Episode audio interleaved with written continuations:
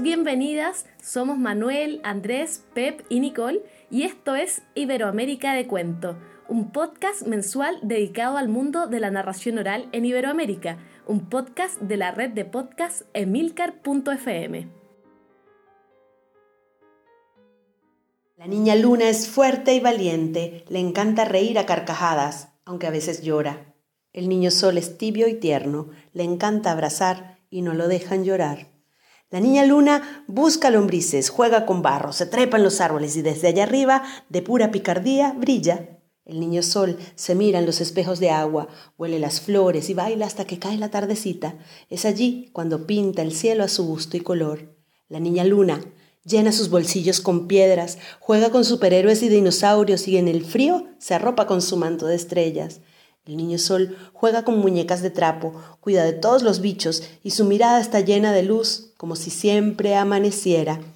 La niña luna y el niño sol tienen muchas preguntas, encuentran sus propias respuestas, les da miedo los gritos de los que gritan, se abrazan cuando hay tristezas y aún así brillan en el día y alumbran en la oscuridad.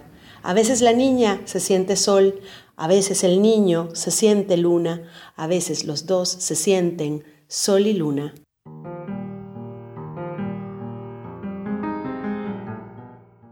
Acabamos de escuchar el cuento que da inicio al primer capítulo de la segunda temporada de nuestro podcast Iberoamérica de Cuento.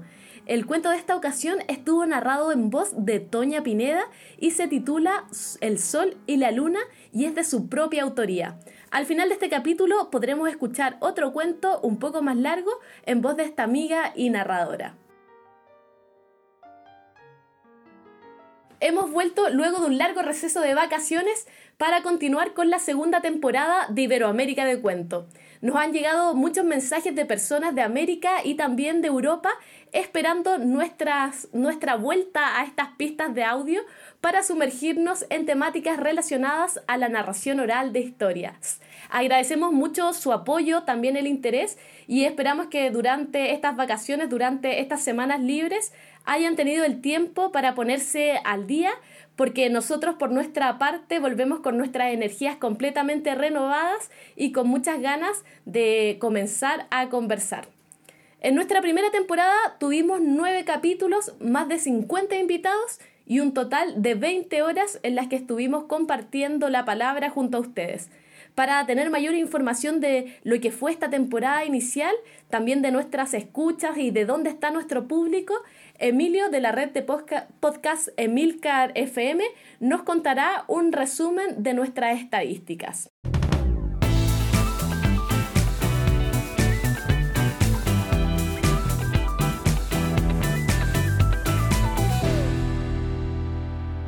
Muy buenas, mi nombre es Emilio Cano y soy el director de Emilcar FM, la red de podcast a la que pertenece Iberoamérica de Cuento. Para los que no estéis muy puestos en podcast, pues haceros una idea que la red de podcast es como la cadena de radio y cada uno de los podcasts es como cada uno de los programas que se emiten, con las diferencias obvias que ya supongo que conoceréis. Iberoamérica de Cuento es un reto para nuestra red a la hora de, producirlo, algo que corre de la mano de Javier Soler, y a la hora de plantearlo y de plasmarlo y de dedicarlo a su audiencia nicho, porque eh, es casi casi seguramente uno de los podcasts más nicho que tenemos, ya que va destinado a priori no ya a la gente a la que le gustan los cuentos, sino a la gente a la que le gusta o se dedica a contar cuentos. Y tenéis que reconocer que muchos, muchos, muchos no sois. Entonces, bueno, pues con, esa idea en la cabeza, eh, quiero presentaros un pequeño análisis de lo que han sido los nueve primeros, los nueve primeros capítulos de Iberoamérica de Cuento y cuántos sois ahí escuchando, que bueno, vosotros ya lo sabéis, pero nosotros no. Cada capítulo de Iberoamérica de Cuento mm, tiene más o menos unas 600 escuchas. Y es muy interesante la división que se produce entre esas escuchas, ya que generalmente en torno a 450 suelen ser descargas y el resto son reproducciones. ¿Cuál es la diferencia entre unas cosas y otras? Bueno, las reproducciones es que alguien le da al play en nuestra página web se mete ahí a eh, emilcar.fm y eh, le da al botón de play y lo escucha ahí directamente o llega a través de un tweet o a través de otras formas y lo escucha en la página web. ¿Eso qué significa? Eso significa que esa gente no es oyente de podcast, es gente que escucha Iberoamérica de cuento pero que seguramente no escuchan más podcasts. Porque si escucharan más podcasts tendrían una aplicación de podcast y esa escucha la harían en su aplicación de podcast y por tanto nuestras estadísticas se verían como descargas. Esta proporción, que vamos a redondear en 450 a 150, es la mayor proporción eh, que tenemos en favor de las reproducciones en toda la red de podcast. En los podcasts que hemos tenido, en los que tenemos y seguramente en los que tendremos. Generalmente los oyentes de nuestros podcasts es gente que escucha podcasts en general en un mayor porcentaje y por tanto vemos muchas más descargas exageradamente que reproducciones. Ya os digo que este es un caso absolutamente único y que me indica que pues eso, de cada 600 oyentes, más o menos unos 150 no escuchan otra cosa que Iberoamérica de cuento e incluso puede que no tengáis conciencia de lo que es un podcast eh, y de que lo que estáis escuchando es un podcast. Pero bueno, con que nos escuchéis somos absolutamente felices. Eh, sí tengo que deciros a vosotros, 150, que le dais ahí el botón de reproducir, que seríais muchísimo más felices si tuvierais una aplicación de podcast. No tendríais que estar delante del ordenador ahí escuchando, podéis llevar esa aplicación en vuestros teléfonos móviles, descargar ahí el programa y escucharlo cuando y donde vosotros quisierais, eh, dando un paseo, conduciendo hacia el trabajo, incluso en ocasiones haciendo vuestro propio trabajo, fregando, planchando, porque esa es la, la maravilla del podcast, ¿no? Que nos acompaña en nuestras tareas cotidianas. En cuanto a, la audiencia, pues no sé, ya os digo que vosotros sabréis cuántos sois los que contéis cuentos, pero a mí me parece que eh, esa medida de 600 es bastante respetable y bastante interesante y un punto de partida muy bueno de cara a esta temporada que empieza con este capítulo de hoy. Hay más cuestiones, pero son cuestiones que, bueno, pues que realmente son poco quiero decir, no, podemos fiarnos mucho, ¿no? Porque la tecnología en este sentido no está muy depurada. Me refiero, por ejemplo, a el control, el control de geolocalización. Dicen nuestras estadísticas que más o menos tenemos un 45% de audiencia en España y un 20% de audiencia en Argentina. El tercer país es Estados Unidos, un 10%, y luego con un 5% tenemos Colombia, Chile y México. Eh, bien, sí, es muy posible que sea así, pero ya os digo que es difícil afinar tanto, ¿no? Es difícil con la tecnología que existe, pues el, geolocalizar de esa forma tan exacta todas las IPs que están pidiendo descargas a, eh, nuestros servidores en cuanto a los capítulos. Eh, también tenemos una aproximación de las ciudades, que exactamente igual, pues bueno, es curioso conocerla, pero que es imprecisa, pero yo os la cuento para que lo sepáis. por ejemplo, un 13% sería de Buenos Aires, un 11% de Madrid, un 4% de Houston, Texas, un 4% de Barcelona, un 3% de Mountain View en California, eh, un 3% en Sevilla, España, otro 3% en Las Palmas de Gran Canaria y eh, con un 2,5% tenemos Temuco en Chile, Concepción también en Chile y Sueca en España. ¿Qué queréis que os diga? Son cifras que, bueno, son más anecdóticas que otra cosa. Lo que sí es más o menos exacto es conocer desde dónde mm, se nos escucha en cuanto a dispositivos. Todos estos que lo escucháis en el ordenador, la mayoría tenéis Windows, un 56%, aunque hay un 41% que tenéis un Mac y un 2% que estáis ahí con Linux. Y los que sí usáis aplicaciones y os descargáis el programa para escucharlo en vuestros teléfonos móviles, hay una mayoría de usuarios de Android, un 55% contra un 44% y alguien por ahí que lo escucha en su Apple Watch. Incluso podremos afinar en lo que respecta a las aplicaciones. Y aquí es una cosa realmente curiosa, pero que, bueno, pues viene a subrayar un poco todo lo que os he dicho, ¿no? Tenemos un 25% de gente que lo escucha en Spotify, ¿vale? Y luego viene un 22%, un 23% de gente que lo escucha en nuestra página web y un 16% de gente que lo escucha en la aplicación de podcast del iPhone. Hay muchos porcentajes más, mucho más, mucho más desagregados.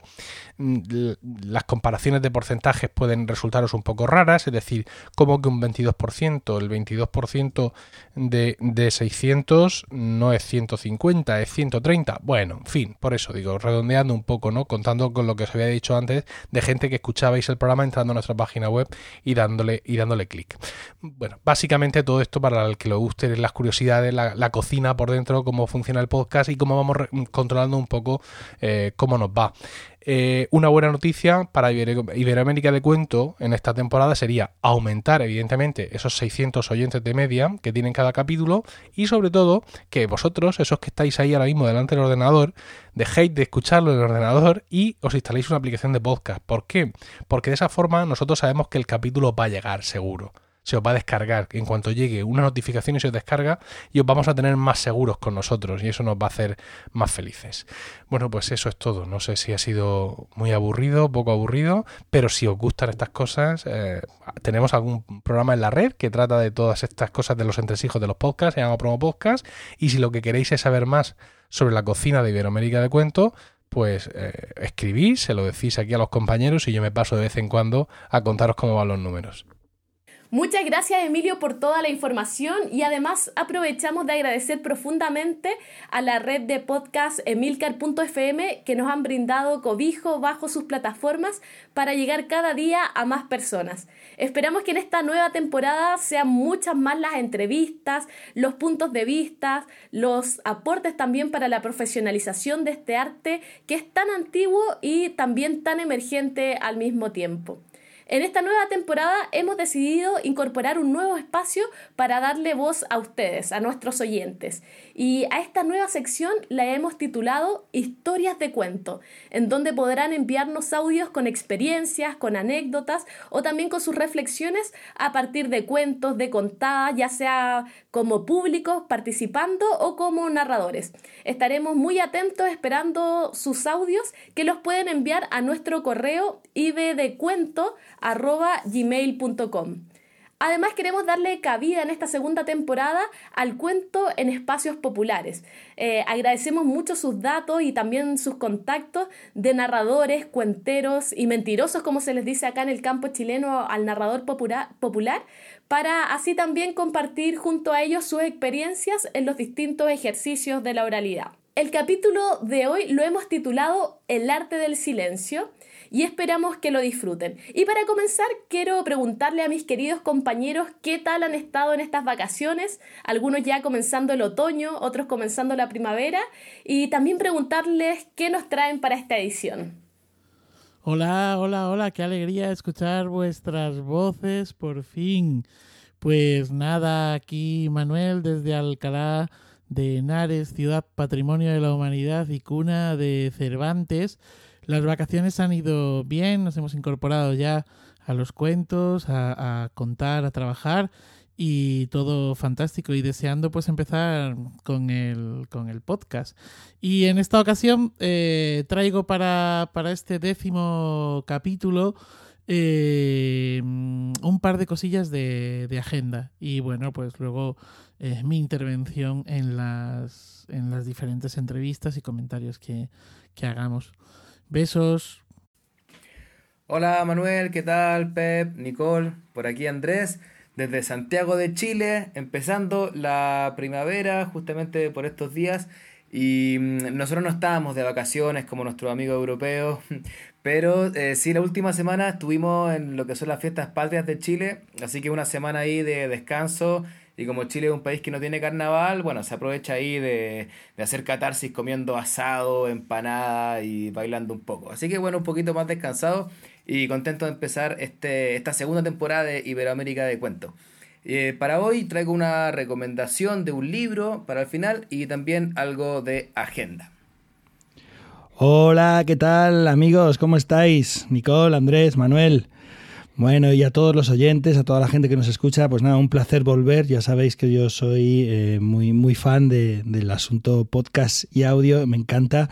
Y nada, estoy encantado de retomar la actividad después de unos meses de descanso que han sido de verdad de mucho descanso. He paseado mucho, he leído mucho y también he grabado un montón de entrevistas como, como podréis escuchar en los próximos podcasts.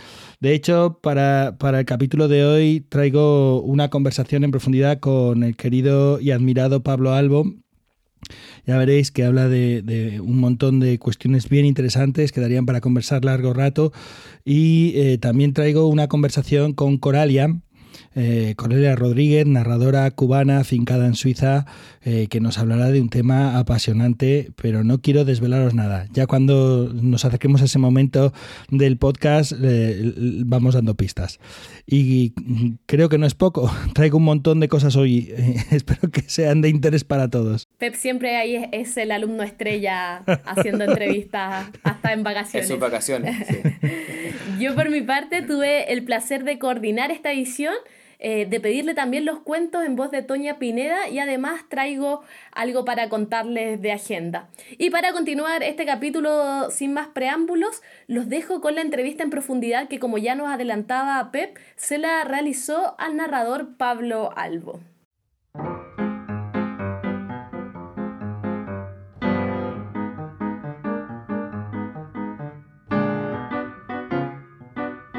Estamos en el norte de Extremadura con Pablo Albo, que es narrador, eh, contador de historias, escritor, y vamos a ver si podemos pasar un rato conversando con él sobre temas relativos a este oficio nuestro de contar cuentos.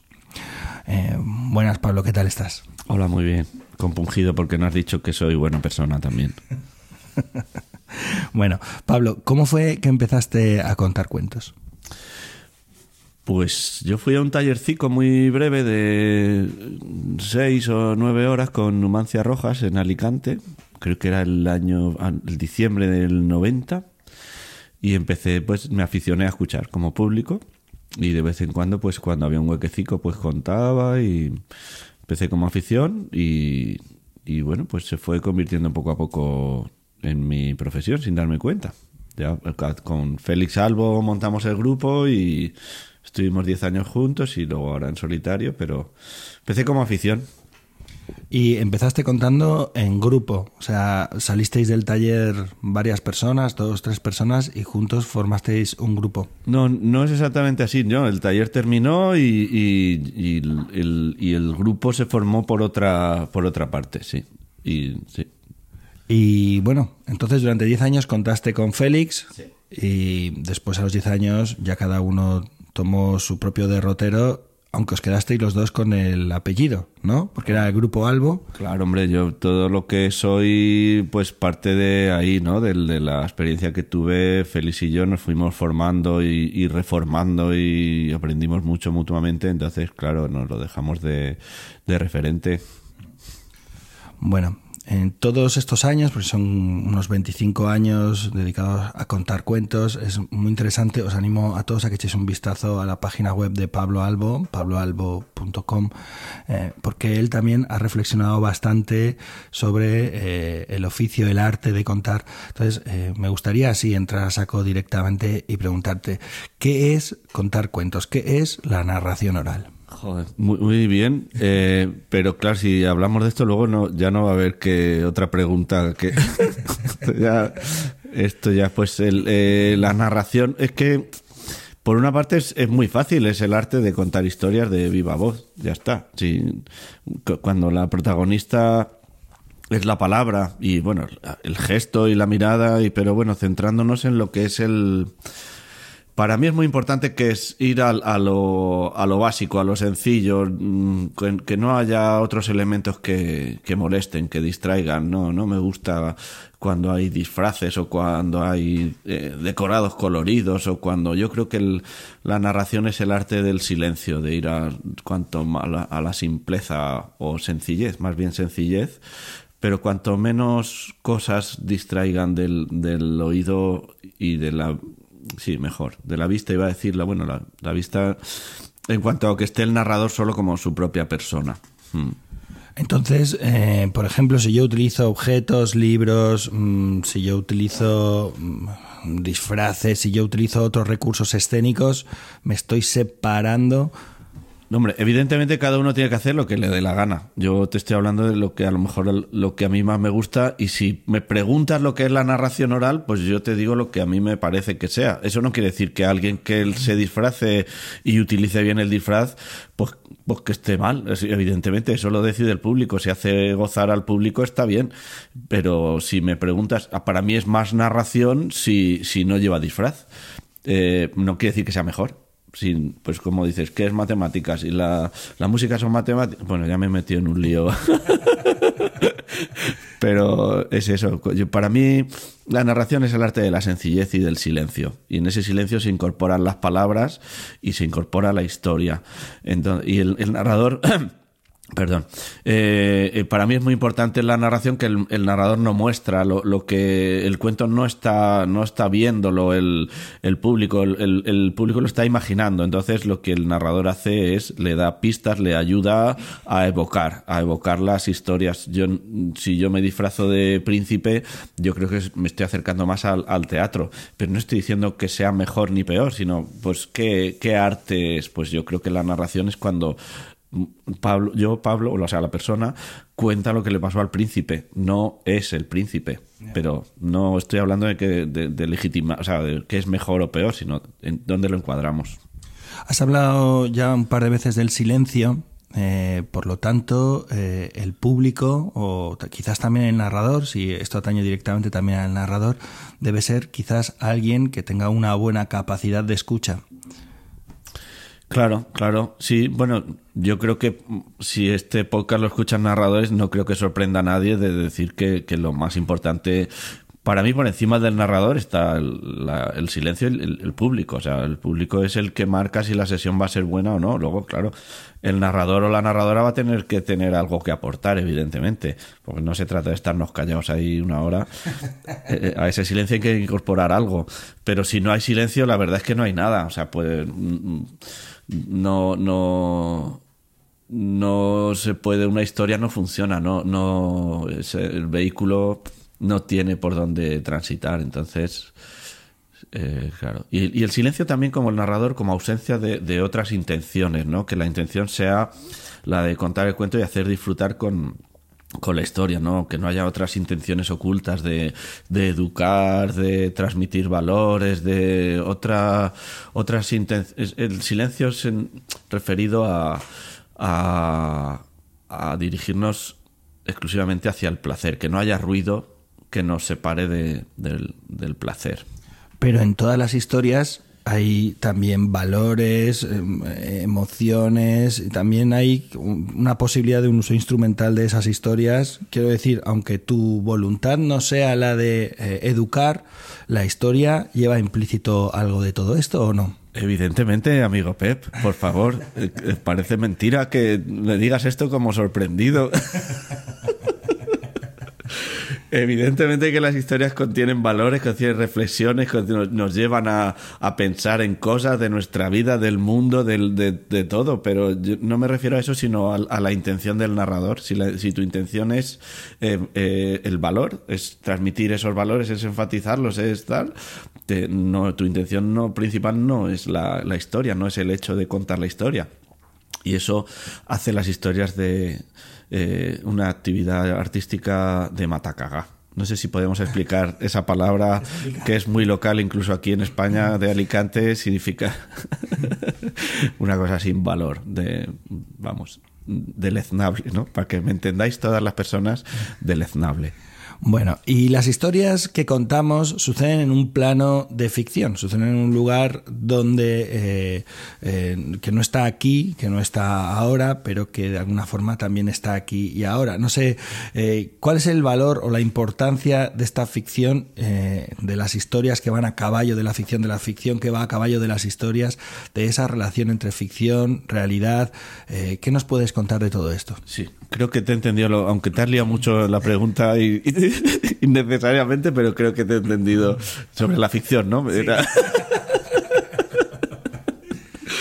la ficción es, es, claro, es que eh, yo creo que las personas que instrumentalizan los cuentos, que los quieren hacer para cualquier cosa, y no creo que los objetivos de esas personas sean malos, o sea que, claro, transmitir eh, valores positivos y educar a las personas en, que sean mejores personas y, incluso, creo que son, eh, el objetivo es legítimo, pero creo que se equivocan porque no se dan cuenta que el, el valor más importante que contiene la narración es la ficción porque la ficción es lo que nos alimenta, porque eh, como personas, que estemos hechos de carne y hueso me parece anecdótico. Realmente estamos construidos de, ficción, porque cuando nos pensamos a nosotros mismos, estamos construyendo una entelequia falsa, bueno, no falsa, sino que es eh, más imaginada, una entelequia imaginada de lo que somos, de, cómo nos relacionamos, de cómo es el mundo, y eso se alimenta de, ficción. Y cuanto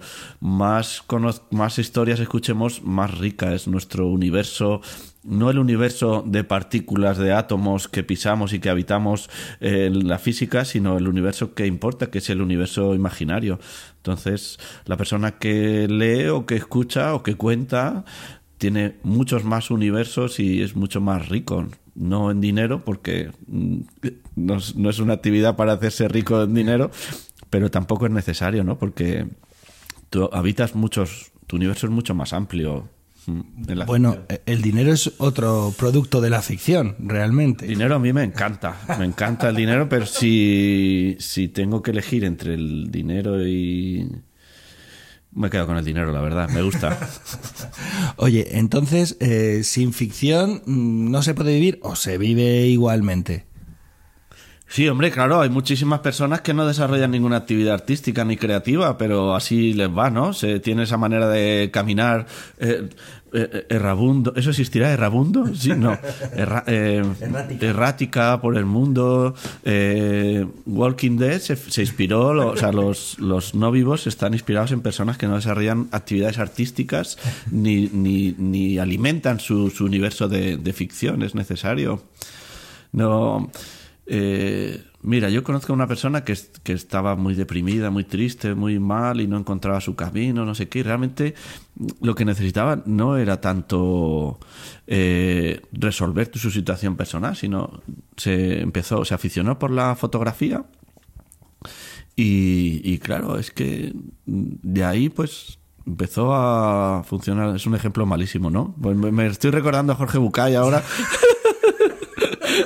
Pero bueno, la intención era buena. Espero que quien escucha rellene lo que yo no he dicho con su universo de ficción. Sí, solo te falta decir fototerapia. Fototerapia. No, pero es verdad que, que nos enriquece muchísimo la, la- Claro, ver el mundo con otros ojos, ¿no? Que, que evidentemente el mundo científico mola. O sea, es importante saber que los científicos nos digan de, de qué están hechas las cosas y cómo funciona el mundo. Pero, oye, los científicos a lo largo de la humanidad nos han explicado el mundo de muchísimas maneras y lo importante no es que estuviera acertado. Cuando pensábamos que el mundo era, plano, y los árboles, se- los barcos se caían por el borde, era suficiente. No era necesario que fuera real. O sea, las personas eh, con eso ya tenían la explicación del mundo. Y no necesitaban que fuera cierta, necesitaban una explicación del mundo que fuera coherente con los datos que ellos conocían. Y es suficiente, eso nos calma. La ficción nos, nos, nos apacigua en el buen sentido. No nos hace más mansos, sino nos hace estar más tranquilos. Bueno, volvamos otra vez al ámbito de los narradores, de la narración y, Y las narradoras. Las narradoras. y las narradoras y eh, hablemos de un tema que a mí me parece particularmente interesante, que es el del repertorio. Eh, ¿Dónde buscas, de dónde sacas el repertorio que utilizas tú para contar? Bueno, el repertorio para mí es, es mi tormento, es, para mí es una tortura porque yo siempre estoy creando historias y pensando en historias nuevas, pero cada vez tengo menos repertorio porque es, me cuesta muchísimo incorporar un cuento nuevo cuando hay cuentos que llevo 20 años contando, otros se fueron muriendo y fueron desapareciendo, pero que me todavía cuento es porque disfruto mucho con él y porque todavía le encuentro recovecos y porque eh, lo pasamos bien, lo pasamos bien el cuento y yo. Entonces, un cuento nuevo, yo lo veo como con el vino, ¿no? Si tú tienes un vino gran reserva y viene un invitado a casa y tienes un vino joven que no has probado, que no sabes, pues tú siempre le vas a ofrecer el gran reserva porque es esa persona a la que quieres y le vas a ofrecer lo mejor y no estás seguro del otro.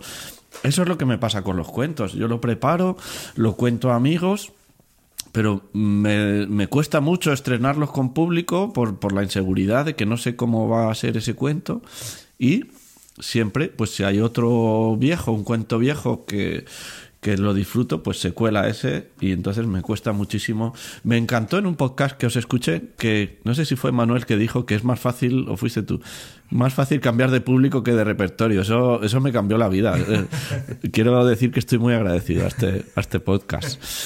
Pero sí, siempre estoy creando historias nuevas, pero termino contando lo mismo. A no ser que, claro, que haya contado a ese público esos cuentos recientemente, porque si es infantil y han pasado cinco años, los chiquillos ya han cambiado. Pero Entonces, digamos, es el, son los cuentos los que deciden seguir y los que a codazos se abren espacio, se abren lugar en tu garganta y no te dejan que puedan entrar otros cuentos. Qué bonito, ¿eh? Me gusta mucho esa... Es como una selección natural, sí, sí, sí. También intentar forzar esa selección a lo mejor tampoco es bueno, ¿no? O sea, porque sí que... Oh, me ha dado un dolor de espalda. Eh, sí que hay... Sí que hay, hay cuentos que he ido incorporando, a lo mejor uh, uno al año a- a- algunos años incluso ninguno. Y hay cuentos que van cayendo, eso sí que pasa siempre. Hay cuentos que van cayendo y ya no, no me apetece contarlos. Eh, no sé de dónde venía esto, pero es Pero- interesante todo lo que estoy diciendo. En el caso, en el caso esto que estás comentando de los cuentos que son ellos los que van tomando posiciones, tú hay una parte en tu web que te defines a ti mismo como domador de palabras.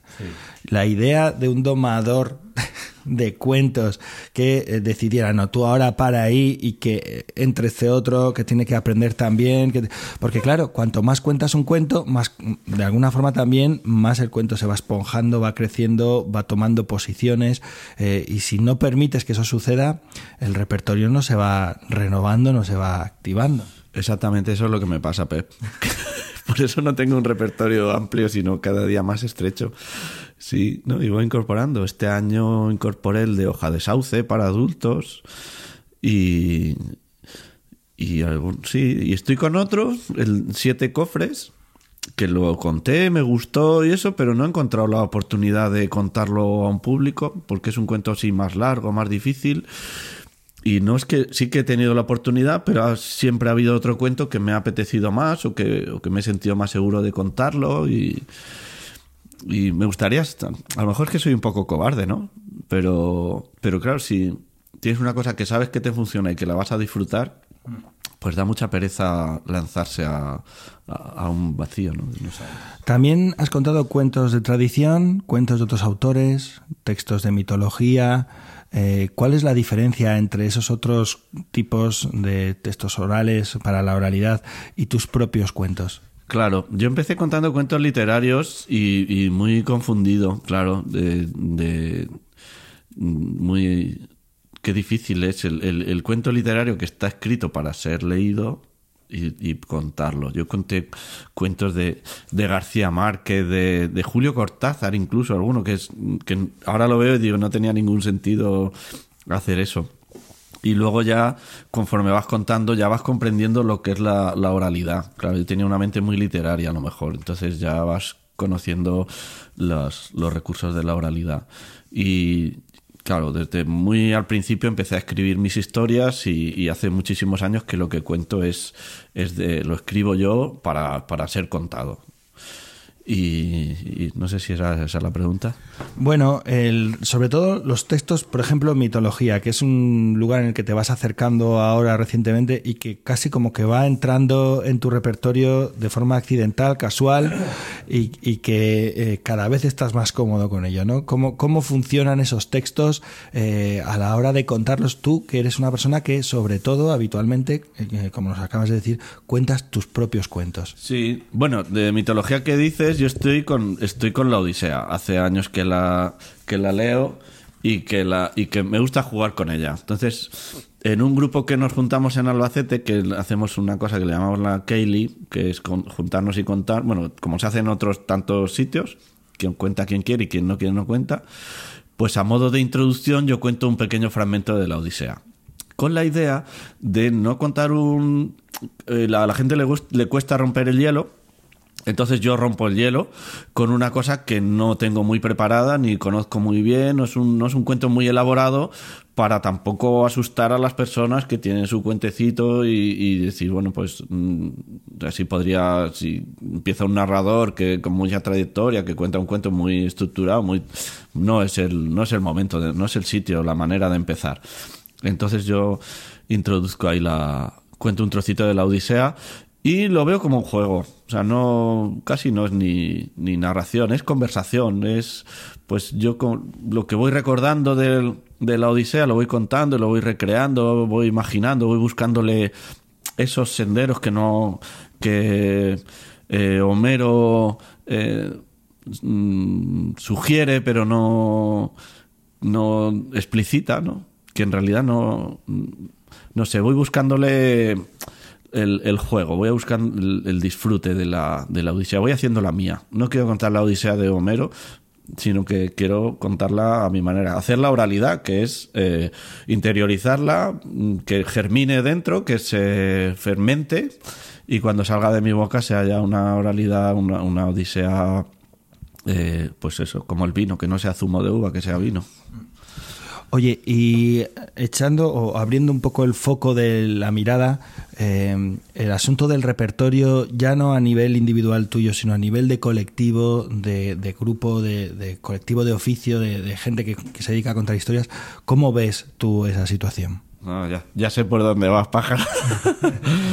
Yo creo que está muy bien ahora. Yo creo que hubo un momento hace unos años, a lo mejor 10, 15 años, que era peligroso porque la gente veía los cuentos que funcionaban y, lo, y, y los copiaba y los contaba. Bueno, a lo mejor eran de fuentes orales, pero claro, corrimos el peligro de terminar contando todos lo mismo. Y yo no estoy libre de pecado. Yo conté el de los defectos y las virtudes, pero bien es cierto que siempre eh, Félix y yo intentamos hacer una versión muy distinta de lo que habíamos oído pero aún así, pues contamos algún cuento que, que era yo creo que cuando se empieza muy al principio y no se es profesional, eh, se debe consentir ciertos pecados de, de, copia. ¿no? Se empieza copiando, yo creo. Y copiando estilos, copiando recursos, copiando cuentos incluso. Yo creo que eso no es, no es grave. Lo grave sería que cuando has dejado de empezar, si es que se deja de empezar en algún momento, cuando se ha pasado esa primera fase, que eso es conforme tu manera de contar, eso sería muy grave, ¿no? Pero se empieza un poco siempre copiando. Pero sí que hubo un momento, me pasó que estuve en, una isla, en un pueblo pequeño de una isla, y escuché el mismo, dos cuentos, uno lo escuché tres veces y otro dos veces en la misma noche. Claro, eso, eso es muy peligroso. La gente dices, bueno, es que lo cuentas diferente, sí, pero no. Y pensé que había una cosa que, que, sería como el repertorio global de todos los narradores, ¿no? Cada narrador tiene los, los cuentos que cuenta y el conjunto de todos los cuentos que se cuentan sería repertorio global. Entonces, si cada narrador va añadiendo cuentos a ese repertorio, el repertorio es más amplio. Si la gente va contando y repitiendo lo mismo, pues se hace más estrecho. Claro, que yo acabo de decir hace un momento que cada vez tengo menos repertorio, entonces a lo mejor estoy aportando poco a ese repertorio global, pero bueno, por lo menos ya no, ya no cojo historias de otros narradores. Yo creo que ahora los narradores que empiezan tienen más claro un compromiso ético de buscar su, su repertorio. Y no quiere decir que a lo mejor en algún momento te gusta mucho un cuento y a mí me han pedido permiso para contar historias mías y no me importa, y, pero claro, siempre pensando en añadir, en hacer algo nuevo, ¿no? En, en, si la persona ya ha escuchado ese cuento, pues tú aportarle algo diferente.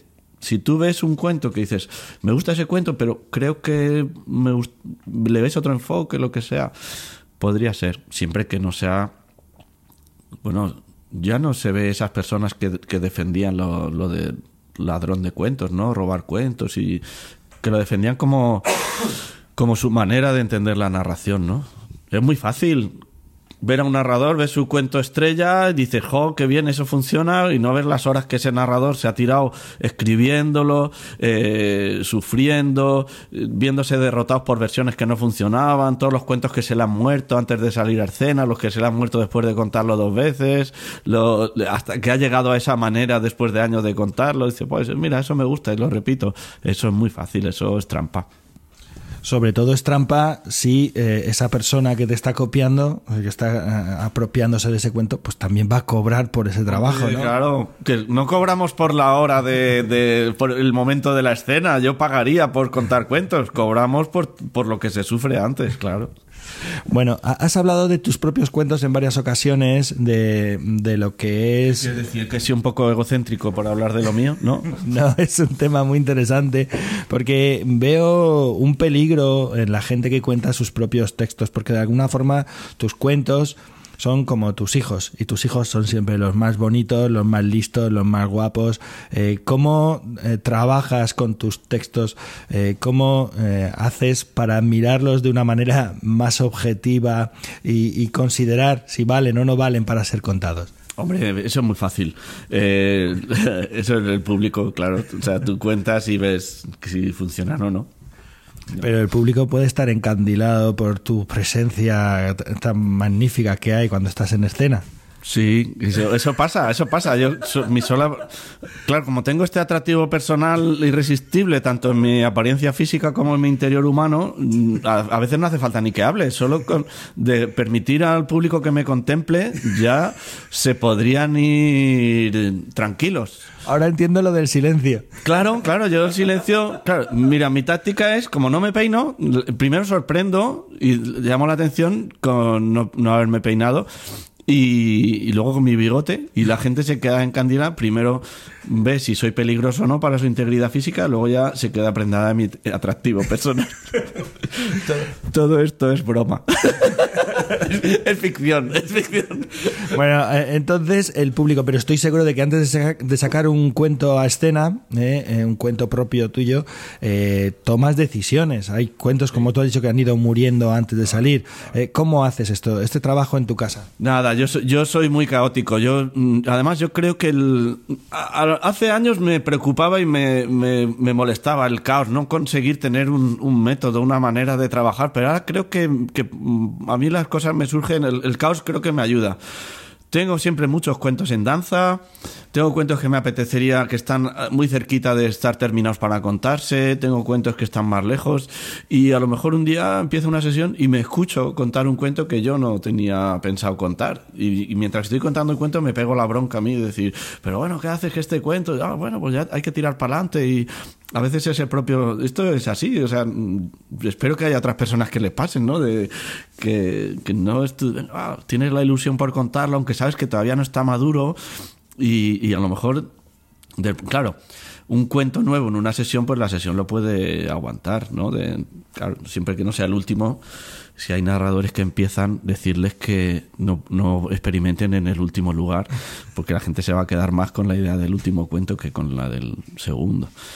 Eh, entonces es, muy caótico. Siempre tengo en danza historias en diferentes momentos, me planteo un método de contarla tres veces mínimo, cinco, eh, me planteo contarla diez veces antes de llevarla al público, pero luego me traiciono siempre, no...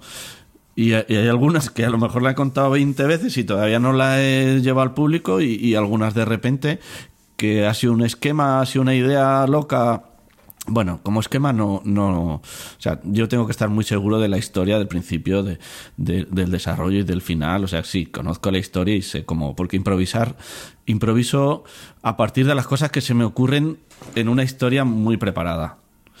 Eh, pero, y, eso, ya se me ha ido el hilo, pero creo que es interesante todo lo que he dicho. bueno, eh, puede parecer caótico, hablas de cuentos que de pronto entran en, en, tu boca y no esperabas ir a contarlo ese día y de pronto lo estabas contando. Pero también, por otro lado, yo mm, he tenido la suerte de verte contar en muchas ocasiones y he visto algún espectáculo tuyo, como el de La vida de Olegario, eh, este cantante de flamenco. Eh, que no existió. Quiero decir que es una... debería, debería existir, ¿eh? O sea, Alguien, Olegario tenía que existir. no en la realidad, pues existir en la ficción. Perdóname. Este es un espectáculo para el público que nos esté escuchando, para los oyentes del podcast, en el que va contando la vida de un supuesto artista flamenco eh, desde que nace prácticamente hasta que se convierte en un gran éxito. Eh, es una vida totalmente ficticia, todo lo que va ocurriendo, incluso los éxitos de Olegario también son ficción. Eso te iba a decir, que, esta ficción que tú has nombrado dice hasta que llega un gran éxito, pero bueno, no vamos a decir si tiene éxito o no, porque podría ser un poco spoiler esto. Pero esto me recuerda, por ejemplo, a obras como la de Torres Campalans de, Max Aup, ¿no? Este, esta vida de ese pintor ficticio que incluso hizo exposiciones que, pintó Max Aup, ¿no? Entonces, es un espectáculo eh, complejo, largo, muy bien armado. Claro, entonces puede dar esa idea de que yo sí soy caótico, voy metiendo cuentos, pero también tienes esos otros, ese otro tipo de espectáculos complejos muy interesantes y poco habituales también dentro del ámbito de la narración, ¿no? ¿Cómo, cómo te planteas el trabajo de este tipo, con este tipo de materiales? fíjate que Olegario es hijo del caos. Olegario es hijo en, en Albacete, en un teatro que hay ahí, una sala privada eh, muy necesaria que se llama EA, pues hacen una cosa que se llama microteatros, que son pequeñas piezas cortitas y como son amigos y eso, me dejaron que participara en una de ellas y conté el Olegario, un, pues la idea que yo tenía de él. Y, quizás no fuera ni flamenco en ese momento. O sea, la idea de que fuera flamenco se me ocurrió por, por lo de Olegario, que su madre la llamaba, lo llamaba para merendar, ole, ole, y, se terminó siendo flamenco. Y, y, esa cosa me llevó a otra. Y, pero ha cambiado muchísimo, ha cambiado muchísimo y con, mucho sufrimiento, porque era una idea que a mí me apetecía mucho como experimento, como juego, pero no me terminaba de, de funcionar bien. Yo se dio una paradoja muy grande que la gente me decía que le gustaba, pero yo no disfrutaba tanto. ¿Sabes? Y, y, claro, tú sabes, cuando llevas unos años, sabes cuando te lo dicen por cortesía o cuando realmente... Y yo notaba que gustaba, pero no me terminaba de encajar todo. Entonces, a partir de quitar trozos, de añadir trozos, incluso hice una trampa que me encanta. Bueno, ahora lo considero un recurso, pero es en, una cosa nueva meter trozos viejos. Meter trozos de otras sesiones que. Pura oralidad. Bueno, claro. Entonces, sí, hay trocitos que, le, que a lo mejor había una parte más plana, entonces le metí ahí. Eh, y fíjate pensando que digo, no, es que esto no es de la vida de Olegario. Cuando Olegario no existe, digo, es que esto es mentira, esto pasó en otro sitio, pero realmente me di cuenta que Olegario es de Malamata. Malamata es un pueblo que, que me inventé y que me gusta ubicar eh, cuentos allí porque tiene su es un universo que tiene sus reglas y tiene su, su sabor y tiene entonces solo con ubicarlo ahí pues me ayuda a dar el tono al cuento y contándolo me di cuenta, digo, si es que Olegario es de, es de Malamata, entonces incorporé algunas cosas del pueblo dentro de la vida de Olegario. Pero a partir del caos y del desconcierto mío, de decir, me gusta esto, quiero tirar para adelante con esto, no sé muy bien cómo, y a partir del ensayo-error, del ensayo-error. Y claro, te he dicho, el público decía que le había gustado y a mí no tanto, pero yo notaba que en ciertas fases la historia caía yo no la sostenía bien y no sabía muy bien por qué. Entonces, pues claro, pues el público te dice. O sea, no es que el público mande, es que el público es, es la, la prueba. O sea, es, es, el, es la medida, es el experimento. O sea, si tú juntas eh, cosas, ves lo que sucede. Entonces, juntas partes del cuento y ves si el público, si está bien hecho o no, si funciona pero tenemos una responsabilidad. Uno no sale con un texto ahí cogido con alfileres y sale ahí pensando, bueno, a ver qué pasa con el público. Ya llevas una cosa muy elaborada y el público te va ayudando a pulir, ¿no? Quizás esta es la idea que tú vas, te va ayudando a ensamblar, a, reorganizar, ¿no? Sí, lo que pasa es que en este caso que sacas de Olegario, que no es, es un, pues eso, normalmente yo cuento distintos cuentos no demasiado unidos entre ellos, sino pues termina un cuento y empieza otro y este es el único así que, bueno, a lo mejor le busco un hilo conductor, pero que, que sea todo el cuento la, una misma historia, que la verdad es que tiene pequeños cuentos dentro de ella, ¿no? Pero no es lo normal. No sé, no sé, habías preguntado algo, pero no me acuerdo de lo que Oye, y estamos hablando del público, ya vamos a ir terminando. Eh, me gustaría, así, mm, conocer tu opinión eh, en la actualidad, aquí en España, donde, eh, donde más trabajas. ¿Cómo ves el panorama en cuanto a los espacios de cuento, mm, tu percepción, y en cuanto a los públicos de cuento? Mm, son dos preguntas en una. Muy bien. ¿Cuál es la primera? La de espacios. La de los espacios. Eh, mm, no sé. No. Creo que en España lo que pasa es que el, objetivo de cuando se cuentan cuentos, más que el escuchar los cuentos, es la animación a la lectura. Y entonces eso condiciona un poco. Que yo, fíjate, yo que la gente lea también es un objetivo mío personal pero no tanto profesional. O sea, a mí me encanta participar en programas de, animación a la lectura, pero como narrador mi objetivo no es que la gente lea, sino que la gente goce escuchando. Mi objetivo es la escucha, que seguramente estoy convencido de que lleva la lectura, pero ese ya es el objetivo del programa en el que yo me inserto normalmente. Pero yo pienso, no sé, esto ya es una opinión mía personal, que te estoy haciendo las preguntas a ti, pero yo pienso que quizás sí que cada vez hay más gente, o sea, que está descubriendo el valor de la oralidad per se, ¿no? ¿No? ¿Tú no lo percibes en el público? Sí, sí, sí, sí, pero que, pero que el, cuando a mí me contratan, no me contratan, o sea, el objetivo y es un objetivo legítimo, que, pero que, que no, lo que se busca es animar a leer eh, como la escucha es una cosa, dice, ah, pues mira, esto es chulo, está muy bien y, y gusta y, y sí que se va difundiendo y se va, sí es verdad que que se va valorando más por sí. Pero, pero el peso de la animación a la lectura hoy en día en España es, es muchísimo mayor que el de la animación a la escucha. Yo siempre oigo que escuchen cuentos para, para que se animen a leer y yo pienso, ¿y por qué, por qué nunca se dice que lean cuentos para que se animen a escuchar cuando la escucha es una experiencia igual de rica que la lectura? Lo que pasa es que te afina la, la, la lectura, te afina como instrumento para el trabajo y la escucha te afina como persona. Yo creo que la, la escucha es, es, una cosa más artística. Claro, evidentemente, la oralidad es, mm, sí, tiene razón, es tan necesaria. Y, aquí en España eh, se trabaja tampoco en los centros educativos y se tiene minusvalorada. O sea, todo está centrado a la escritura y a la lectura cuando realmente la vida es oral, no es escrita evidentemente hay que saber leer y escribir. Y, y, yo como escritor me encanta que la gente lea y compre libros, especialmente si son de mi autoría. Pero... Espero que lo entiendan que todo esto es broma, pero no sé si la gente se va, lo va a tomar en serio. Y... Sí, lo, lo, seguro que sí. Entonces, no, pero era, era. A lo mejor me extendió demasiado en una anécdota, ¿no? Quiero decir que el punto de partida es que lo que se busca es la animación a la lectura. Y muchas veces se ve lo de la narración como una actividad más que como un espectáculo. Por eso te decía lo de la animación a la lectura, ¿no? Porque yo entiendo la, narración ahora como un espectáculo, no como una actividad, como un taller, como sin, sin, sin, menospreciar esas actividades, pero que es diferente. El público es diferente, el planteamiento es diferente. Entonces, eh, a veces no se, no se tienen, a veces, no se tienen las mejores condiciones para la escucha porque se piensa en, en una cosa más, más gente que entre que salga, gente que está más como actividad que como espectáculo.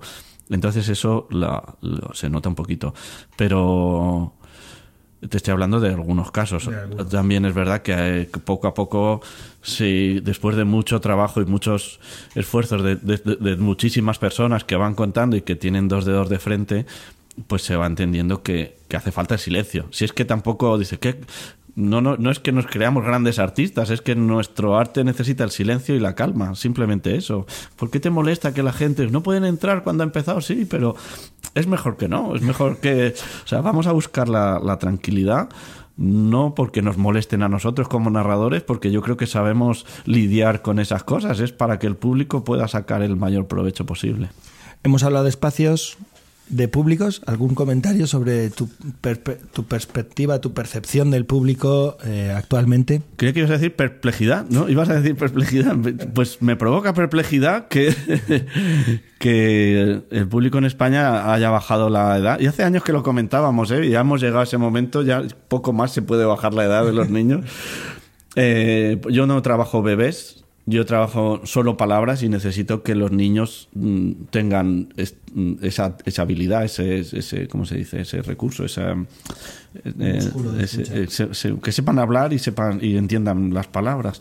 Evidentemente yo adapto la historia y el lenguaje a, a la edad, pero tienen que tener un mínimo y no y, yo me dirijo a niños a partir de cinco años y lo explicito y lo digo y todo. Y el público en España pues ha bajado ahora. A lo mejor es que este último año he tenido un poco de mala suerte, pero no he visto a ningún niño de 8 años en, en las sesiones de cuentos. Yo no lo he visto, Pep. Porque se, se ahora dices eh, cuentacuentos infantil, perdón por la palabra, pero es lo que se aparece en los carteles, que no me gusta.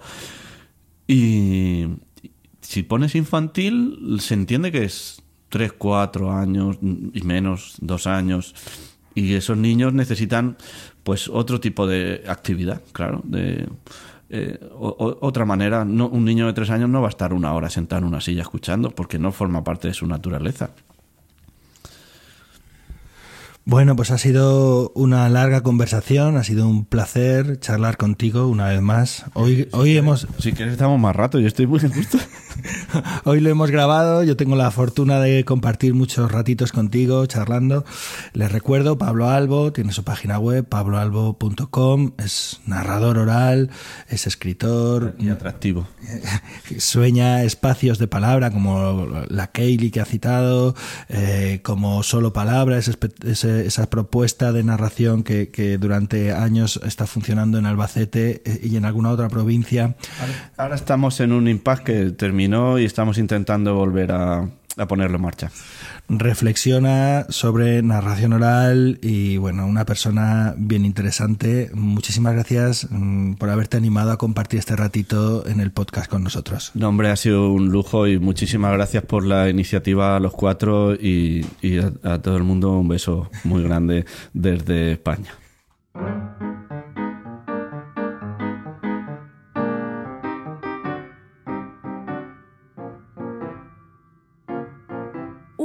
Atrapante conversación sin duda de la que hay mucho que conversar, puesto que eh, ya tocaron muchos temas controversiales, hablaron de repertorio, de espectáculos, de público, problemáticas y quiero saber a ustedes compañeros qué les ha parecido para que iniciemos esta conversación. Bueno, eh, para mí siempre un gusto escuchar a, a Pablo Albo. Tuvimos la suerte, bueno, contigo Nicole, de conocerlo el año pasado tomar un taller que él estaba dando inicial, digamos, para gente que nunca había contado ni nada, y nosotros estábamos ahí también colados.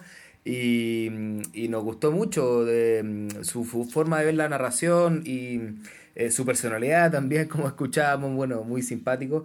Em, y de, de, todo lo que comentaba eh, Pablo, hay muchas cosas de las que tomé apuntes, pero eh, me llamó mucho la atención que, mm, que Pablo, eh, digamos, reconociera y problematizara esto de, la, de estrenar cuentos nuevos. Eh, porque cuando hablamos de narradores con mucha experiencia, como Pablo, que dan talleres, que viajan por el mundo, bueno, nos imaginamos que no tienen esos problemas o si los tienen no los van a andar contando, ventilando.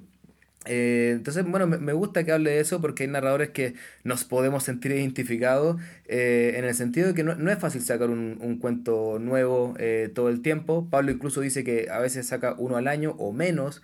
Em, y me gustó cómo lo, cómo lo enfocaba. Decía, claro, yo voy a contar algún lugar, esto que decía del vino. si van amigos a mi casa, no le voy a dar el, el vino que no sé cómo es, que no me lo voy a jugar, voy a tratar de darle el mejor vino y, que eso hace como que, bueno, de alguna forma vaya siendo eh, o puede hacer lenta la, mm, aparición de, cuentos nuevos en el repertorio. y tenía algunos, algunas notas que tomé en el taller eh, al que fuimos el año pasado que les contaba. En algún momento del taller Pablo decía eh, que, que salir a contar un cuento es salir a sentir placer, o sea, que él lo ve así. Y entonces que cuando un cuento nos gusta es porque el narrador nos está contagiando el placer que siente al contar. Esto lo decía eh, Pablo. Entonces, eh, claro, tiene eso, que si yo quiero salir a sentir placer, pero no estoy seguro con mi cuento porque lo estoy contando hace poco eh, y no estoy sintiendo placer, la gente tampoco va a sentir ese placer y entonces, bueno, puede generar una cadena en la, que, en la que puede que cueste que esos cuentos vayan apareciendo. Y, pero por otra parte, Pablo también reconocía que si no lo hacemos, el repertorio de los narradores se va haciendo pequeño, no construimos bien el repertorio global. Eh, quizás por ahí voy a comentar hasta ahora porque me, me llamó eh, la atención la, como la sinceridad quizás con que Pablo lo abordaba. Bueno, eh, la, la, conversación fue, además fue hace unos meses, ya esta entrevista está grabada hace tiempo y fue ahí en, en Extremadura, estábamos en casa, creo que habíamos encendido la chimenea, estábamos como tranquilos ahí pero mm, yo creo que se nota que podríamos haber seguido hablando como dos o tres horas más, porque eh, es, es, una persona, Pablo, a mí como narrador me interesa mucho su trabajo, me gusta mucho sus propuestas, muchas de ellas son muy valientes. Eh, pero también es una persona muy honesta y que reflexiona mucho sobre lo que vamos haciendo, ¿no? Sobre lo que, lo que eh, es el caminar este, el día a día del narrador. Y esto que tú, que tú comentas de, de eh, dejar paso a repertorio nuevo es también como un círculo vicioso o un círculo virtuoso, depende de cómo se mire. Porque claro, estás tan cómodo con unos cuentos que lo sigues contando y eso impide que entren otros cuentos, o sea, no dejas espacio para que otros cuentos ocupen también un lugar y vayan creciendo, esponjándose, eh, haciéndose, eh, haciéndose buen vino. ¿entiendes? Eh, entonces es una, no es una paradoja, pero sí es una situación en la que tú tienes que tomar en algún momento una decisión eh, consciente, dar un puñetazo en la mesa, decir, no, mira, vamos a dejar un hueco para que esto, esto, esto empiece a, funcionar otros cuentos, porque si no, si ni siquiera vas probando otros cuentos, porque te, sientes confortable, cómodo, esto que dicen ahora, ¿no? De tu zona de confort, con estos textos que manejas, con estas historias que cuentas, pues entonces esto puede ocurrir lo que llaman de morir de éxito que estás contando siempre eh, los mismos cuentos y cuando vuelves a los mismos sitios, pues puede haber gente que diga, no, otra vez no, lo mismo no, otra vez no, y ya no, no te vuelven a llamar, ¿no? Pero bueno, a mí me interesa mucho de la conversación. Hay varios temas importantes para mí, como es todo lo que él reflexiona sobre el asunto de la ficción, la necesidad de la ficción, sobre todo lo que él comenta del arte del silencio, ¿no? Esta idea de la narración como, como, como algo sencillo y, y que está, digamos, que precisa del silencio en las acciones, en las historias, en, el hecho mismo narrador, ¿no? Pero también otros muchos temas, como comenta, por ejemplo, de la intención del narrador. No sé si eh, esto ocupa un ratito casi al principio, cuando él está hablando de esa voluntad, qué voluntad tienen los narradores, que muchas veces ponen la voluntad en eh, lo que se quiere contar que sirva para algo, ¿no? Cuando él insiste en la necesidad de que los narradores deberíamos buscar historias que fueran buenas historias, o sea, que la propia historia fuera eh, la intención o lo que el narrador buscara que esa historia fuera buena, contara lo que contase, si además ya cuenta cosas que se ajustan a unos intereses, a unas ideas o que, eh, eh, digamos, ajustan, nos calzan mejor o peor a nuestra forma de pensar o ver, pues bueno, adelante, ¿no? Y por último, ya por no seguir, que, es que de verdad me imagino que habrá más temas que irán saliendo con los comentarios de los compañeros, está el asunto del repertorio global, que a mí esta idea, este concepto que conozco hace años de un artículo que publicó, de, una, de varias conversaciones que hemos tenido, para mí es algo un hallazgo completamente deslumbrante, en mi opinión. ¿eh? Esta idea de que hay un repertorio global y que cada uno de nosotros hacemos nuestras aportaciones, nuestros aportes a este repertorio global y cuanto más trabajamos cada uno de nosotros en ese camino, más crece ese repertorio para la globalidad y eh, más se enriquece y más ganas hay de escuchar historias y más público eh, que quiere escuchar. O sea, todo es positivo en ese sentido y claro, todo parte del trabajo de cada uno de nosotros. Pero bueno, lo dejo de momento aquí y luego supongo que habrá algo más de conversación sobre, sobre lo que hemos hablado con Pablo. Sí, bueno, yo eh, me llamó la atención también esta cuestión del silencio, ¿no? Y, y, y eso, eso, que él decía, ¿no? De el, ausencia, el, silencio como ausencia de otras intenciones y reivindicar siempre el placer de, de la escucha, ¿no? O la escucha por de los cuentos porque sí, no con un uso instrumental. De todas formas, tú en la conversación, Pep, le tirabas un poco ahí de la lengua y, señalabas un poco el tema de que siempre o casi siempre lo que estamos haciendo es instrumental de una manera o de otra, a veces de manera eh, pues muy consciente, ¿no? Y, y otras pues con esa ausencia de, eh, de otras intenciones, ¿no? Eh, eso por un lado. Por otro lado, mm, hablabais también al principio, al principio del tema del disfraz, ¿no? Y mm, bueno, yo soy anti-disfraz, pero sí que creo que el narrador, eh, cuando sale a contar, tiene una presencia. Y que, mm, y que la ropa con la que va, el calzado con el que va, el peinado con el que va, que todo cuenta. Poco o mucho, pero todo cuenta, ¿no? Eh, y que a lo mejor, mm, bueno, yo defiendo el vestirse para contar. Yo me he visto para contar. No me disfrazo, pero sí que eh, me he visto, ¿no? Eh, luego me ha llamado mucho la atención esta idea de trabajar a partir del caos, ¿no? Cuando hablaba del espectáculo de Olegario. Yo he visto ese espectáculo en dos, tres ocasiones y claro, lo he visto crecer y he visto eh, cómo zozobraba, he visto cómo eh, salía a flote, eh, precisamente por eso, ¿no? Por, por ir trabajando desde el caos, desde el caos, desde el desconcierto, el error, la prueba de ensayo y, ese público que se convierte en un tester, ¿no? En un testador totalmente. Pero también quiero señalar esa responsabilidad que tiene uno con el público eh, y con los programadores, por ejemplo, ¿no? Que no hemos hablado aquí del tema de los programadores, porque antes, cuando estabais hablando de. Estabais hablando de, bueno, pues el, que ofrezco el mejor vino o, doy un vino nuevo que no sé cómo, un vino joven que no sé cómo me va a salir, ¿no? Cuentos de que, sé que me funcionan o cuentos que no, que estoy todavía probando. Ya, pero es que también los programadores eh, se pueden echar para atrás, ¿no? Con lo que tú decías, pero no, otra vez no, otra vez no, o sea, el mismo cuento otra vez, morir de éxito o, de, de lo contrario, ¿no? Yo, yo me, me sumo a, a, todas las palabras, eh, bueno, sobre todo con el, el, tema de repertorio que me parece muy interesante. Eh, pues también se me viene mucho a la cabeza lo que dice Estrella Ortiz en el libro Contar con los cuentos, eso de que ella, ella cree que habiendo contado al menos 12 veces un cuento, recién el cuento ya está agarrando su forma y está siendo parte del repertorio eh, real del narrador pero para llegar a contarlo esas 12 veces que recién hace que nos, nos apropiemos del cuento, son 12 riesgos que uno toma. Y me hacía mucho sentido cuando, cuando decía Pablo lo, lo del vino, lo mismo que, que decían ustedes, uno cuando está de anfitrión, uno quiere dar el vino que uno ya conoce, el buen vino y no probar algo, pero sin embargo tenemos que tomar ese riesgo para poder ir, ir ampliando el repertorio.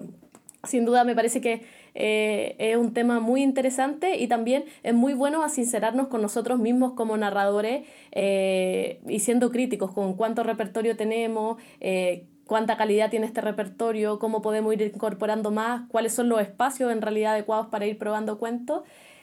bueno, por ahí me gustó mucho, disfruté mucho esa parte de la conversación y también quería tocar el tema de las problemáticas que hablaba, hablaba Pablo. Primero, lo que decía de la lectura versus la, la oralidad, o sea, la lectura versus la escucha, lo que, lo que decía Pablo, me parece muy interesante porque todo el tiempo se nos está fomentando la lectura y que los niños aprendan a leer. Sin embargo, también en la sociedad hoy en día es muy importante que aprendan a escuchar. Vivimos en un mundo en donde no nos escuchamos y eso desencadena muchos problemas, eh, tanto a nivel social, eh, problemas de, de, de comunicación, de cómo no entendemos al otro y también debería haber una, un, fomento, un fomento a la escucha eh, desde la escuela, desde las familias.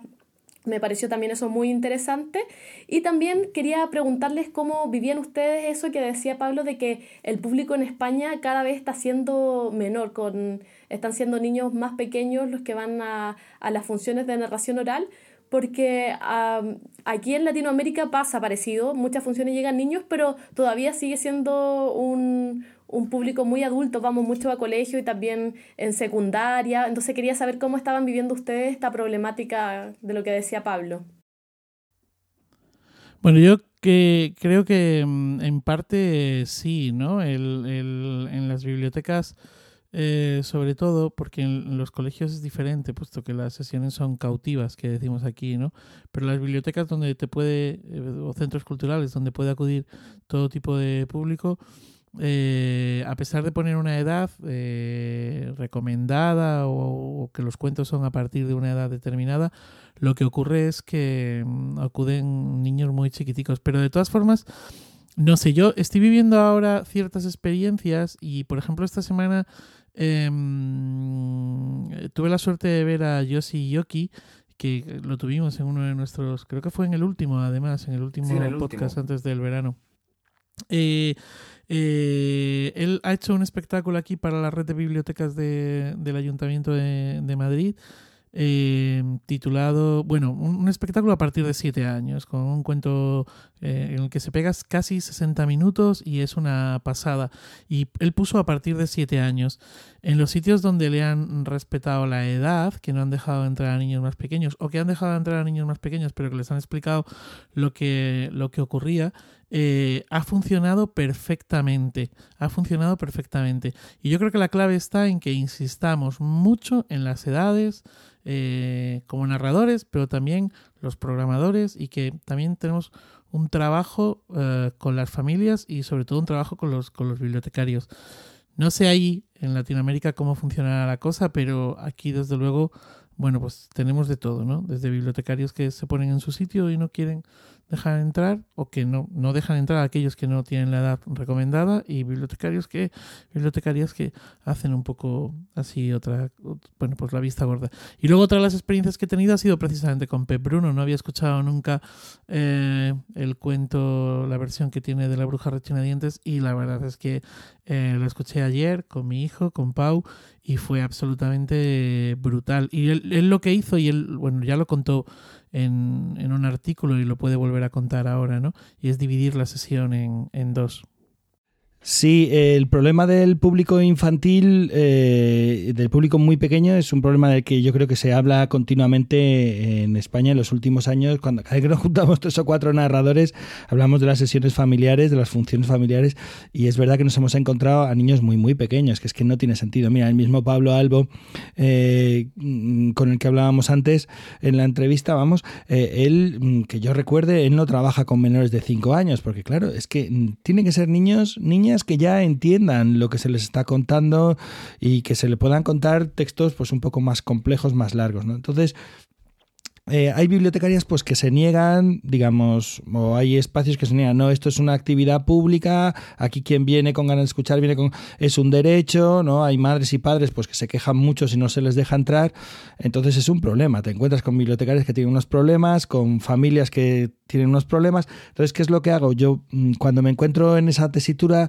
parto la función, hago unos 20 minutos de función para más pequeños, de 2 a 5 años, y luego eh, invito a los pequeños a que se marchen para poder continuar la función con los mayores a partir de 5 o 6 años, ¿no? Entonces les cuento un cuento largo, de 40 a 45 minutos a los mayores. Entonces, al principio lo hacía y había pequeños que se quedaban igualmente y, esto pues era un problema porque no te dejaban contar el cuento largo, no escuchan, si ya están cansados, si la capacidad de escucha de un chaval, salvo alguna, algún caso especial, pero un chaval de 2, 3 años, la capacidad de escucha puede ser 30 minutos, 35 minutos y cuando yo ya te he contado 20, 25 minutos ya puedes marchar, estás feliz, te quedas con un poquito de hambre de cuento.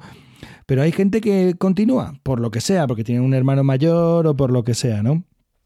Entonces, eh, ¿qué es lo que hago? Eh, yo contaba el cuento largo, pero al contar el cuento largo se quedaban mucha gente y los pequeños seguían molestando y estaban cansados y molestaban para la escucha de los mayores y perdíamos público mayor porque no tenían cuentos para ellos. Entonces, eh, todo cambió en el momento que puse un cuento de miedo. Cuando el cuento largo, la segunda parte, eh, pongo un cuento de miedo, pues hay muchas familias que dicen, uy, para el pequeño no, y se marchan con el pequeño, queda el mayor, ¿no?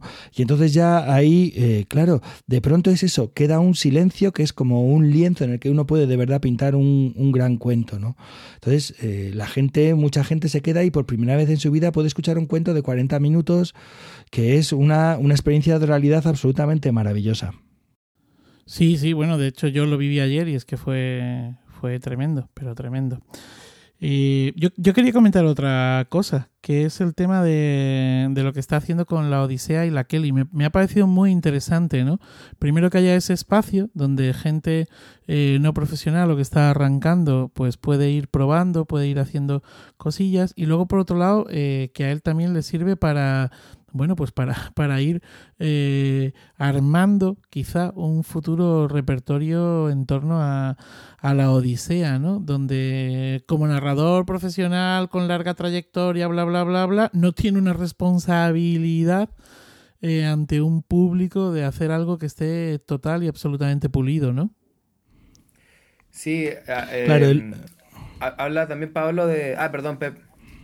No, no, no, no, perfecto. Es que lo de lo que lo que hace la Kaylee es como esa introducción y para eso utiliza un texto, pues eso que no maneja en su repertorio. Pero perdona, dale, dale, Andrés.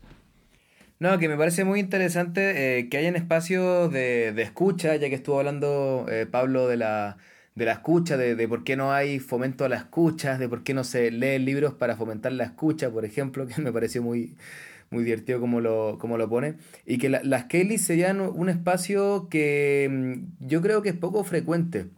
Es decir, espacios donde la gente se reúna a contarse cuentos, eh, sin un afán profesional, solamente por el gusto de encontrarse y contarse, eh, porque está bueno ir a escuchar a un narrador profesional y tener una hora de cuentos eh, preparados, bien contados, o acompañar a tu hijo a una función para niños, pero, mm, pero ir uno a escuchar y a contar algo que a lo mejor no tiene tan preparado, un cuento que recuerda. Recuerdo que eh, eh, Pablo tiene un grupo, bueno, de amigos, ex alumnos que, mm, eh, que se juntaban a... Estaban leyendo cuando nosotros fuimos, estuvimos allá, los cuentos populares recogidos por Italo Calvino, los italianos, y entonces, bueno, cada uno leía uno y iba y lo contaba, pero sin gran pretensión narrativa, por el gusto de encontrarse. Em, y, tiene claro esto, la, las Kaylee, esto con su grupo de amigos. O sea, creo que, Pablo como que de verdad cree en esto. Y me, parece que es importante que los narradores lo tengamos presente. Que una cosa es estar contando y otra cosa es que como narradores también somos eh, agentes de la escucha, podríamos decir. Entonces también es bueno... Eh, permitir, eh, fomentar que existan estos espacios. No todos somos gestores, pero, pero se pueden eh, apoyar, ¿no? Espacios donde la gente puede ir eh, a contar sin por eso ser un profesional y, y, contar un cuento que le escuché a un narrador. Bueno, no pasa nada, si no es un espacio profesional no estoy cobrando por eso.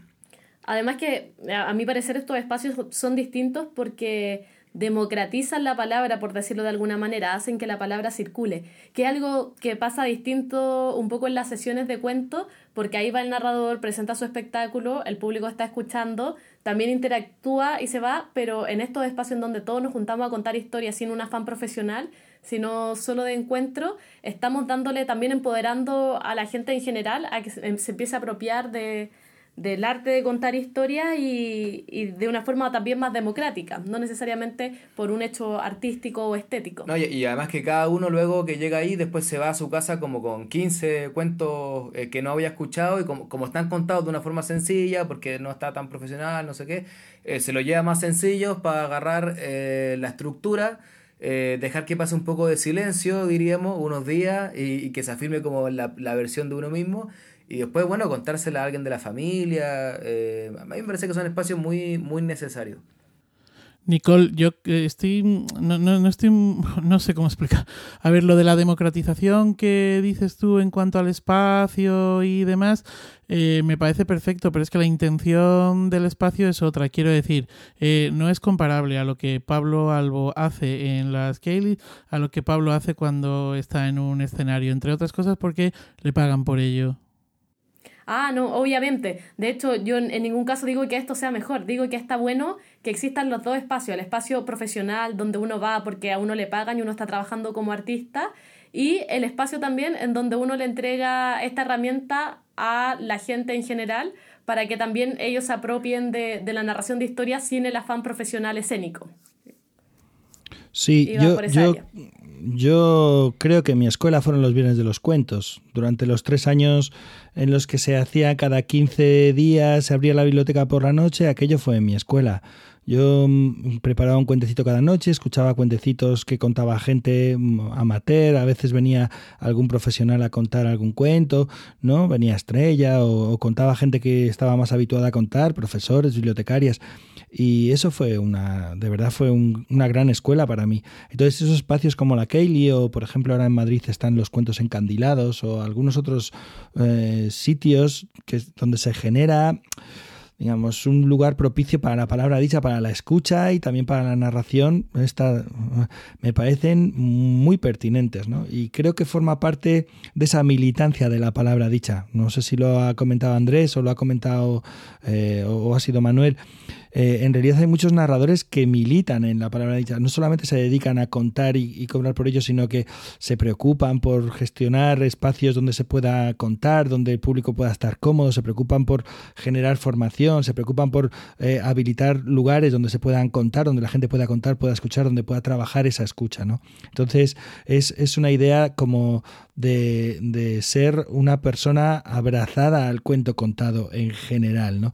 Además es, es que Pablo insiste mucho. Él tiene un artículo de hace muchos años que se titula ¿Y si, ¿Y si la narración y si los cuentos no animaran a leer? ¿no? Si los cuentos contados no animaran a la lectura, que es como eh, la actividad estrella de animación a la lectura aquí en España durante muchos años ha sido la narración oral. Y él insistía, no, ya dejemos este asunto, ¿no? Pensemos que a lo mejor los cuentos contados trabajan en otra cosa, como es la escucha, como es la, escucha activa, la atención, el placer, eh, la sensación, el disfrute, el el viaje que te provoca, ¿no? O sea, el cuento contado con valor en sí mismo, más allá de los cuentos para o más allá de buscar otros objetivos. Es lo que él estaba hablando de eh, en varios momentos de la entrevista, ¿no? De la intención del narrador.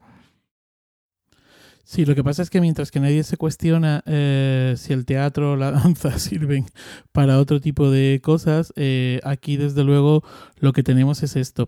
Y a mí eh, hacer el viaje al revés tampoco me importa.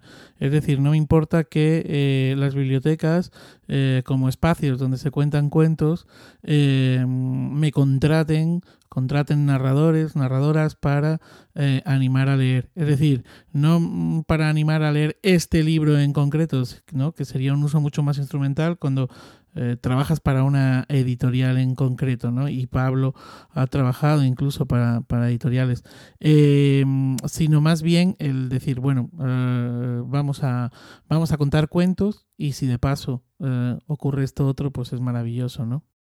Eh, sí, sin duda. Eh, bueno, y, con respecto también a lo, a lo que decía Pep, me parece que Pablo es un militante de, de la palabra, abriendo todo, todo esto espacio. Y bueno, aprovechamos de agradecer a, a, Pablo por esta entrevista, que ha sido sin duda muy provechosa y me imagino que también muy provechosa para todos los oyentes.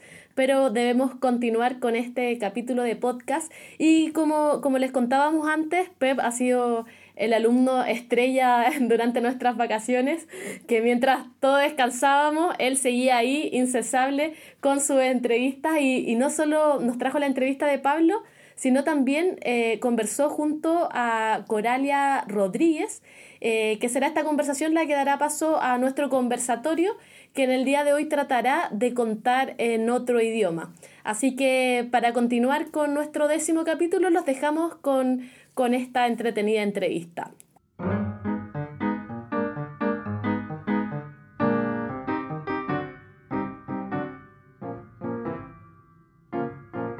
Nos encontramos con Coralia. Coralia es narradora cubana, eh, lleva muchos años, viene del mundo del teatro y lleva muchos años contando, eh, pero también unos cuantos años viviendo y trabajando en Suiza. Hola, ¿qué tal? ¿Cómo estás? Yo estoy bien, ¿y tú? Bueno, hoy me gustaría aprovechar que, hemos coincidido en la escuela de verano aquí en Huesca para hablar contigo sobre cómo es eso de contar un cuento en otra lengua que no es una lengua materna y que además es una lengua que has tenido que aprender, porque cuando tú fuiste a vivir a Suiza eh, no sabías mucho francés, ¿no? Bueno, eso es, para empezar, tremenda locura. Pero es una locura muy hermosa en mi caso, Pep, yo tenía dos opciones. O empezaba a contar en francés o desaparecía como narradora oral en Suiza. Y como no quería desaparecer, porque como tú sabes, soy defensora, eh, militante de esta profesión, pues primero tuve eh, la idea de contar cuentos mm, franceses, pequeños cuentos directamente de la cultura francófona es decir, de Francia, de Suiza, de Canadá, pero cuentos directamente escritos o recogidos en francés. Y empecé con eso, pero aunque me quedaban bien pronunciados, entendibles y todo, porque mucha gente me ayudó, eh, yo no, no lo sentía. Faltaba la, la comida interna que tiene uno cuando cuenta una historia, me faltaba eso dentro. Y me pareció tan artificial que lo deseché y dije, no voy a hacer esto, porque esto es una cosa muy difícil. Después me di cuenta que lo que yo tenía que hacer era em, que determinadas personas me ayudaran y me tradujeran mis cuentos de mi repertorio de toda la vida, mis cuentos cubanos, latinoamericanos, cuentos escritos por mí, para poder contar con propiedad. Y ahí empezó la lucha porque hay cosas muy traducibles, pero hay cosas que son intraducibles. Espera, entonces eh, tú llegas a, Suiza, ya llevabas unos cuantos años contando, pero tú llevas por lo menos 30, 35 años en este oficio de contar. 40 años este año.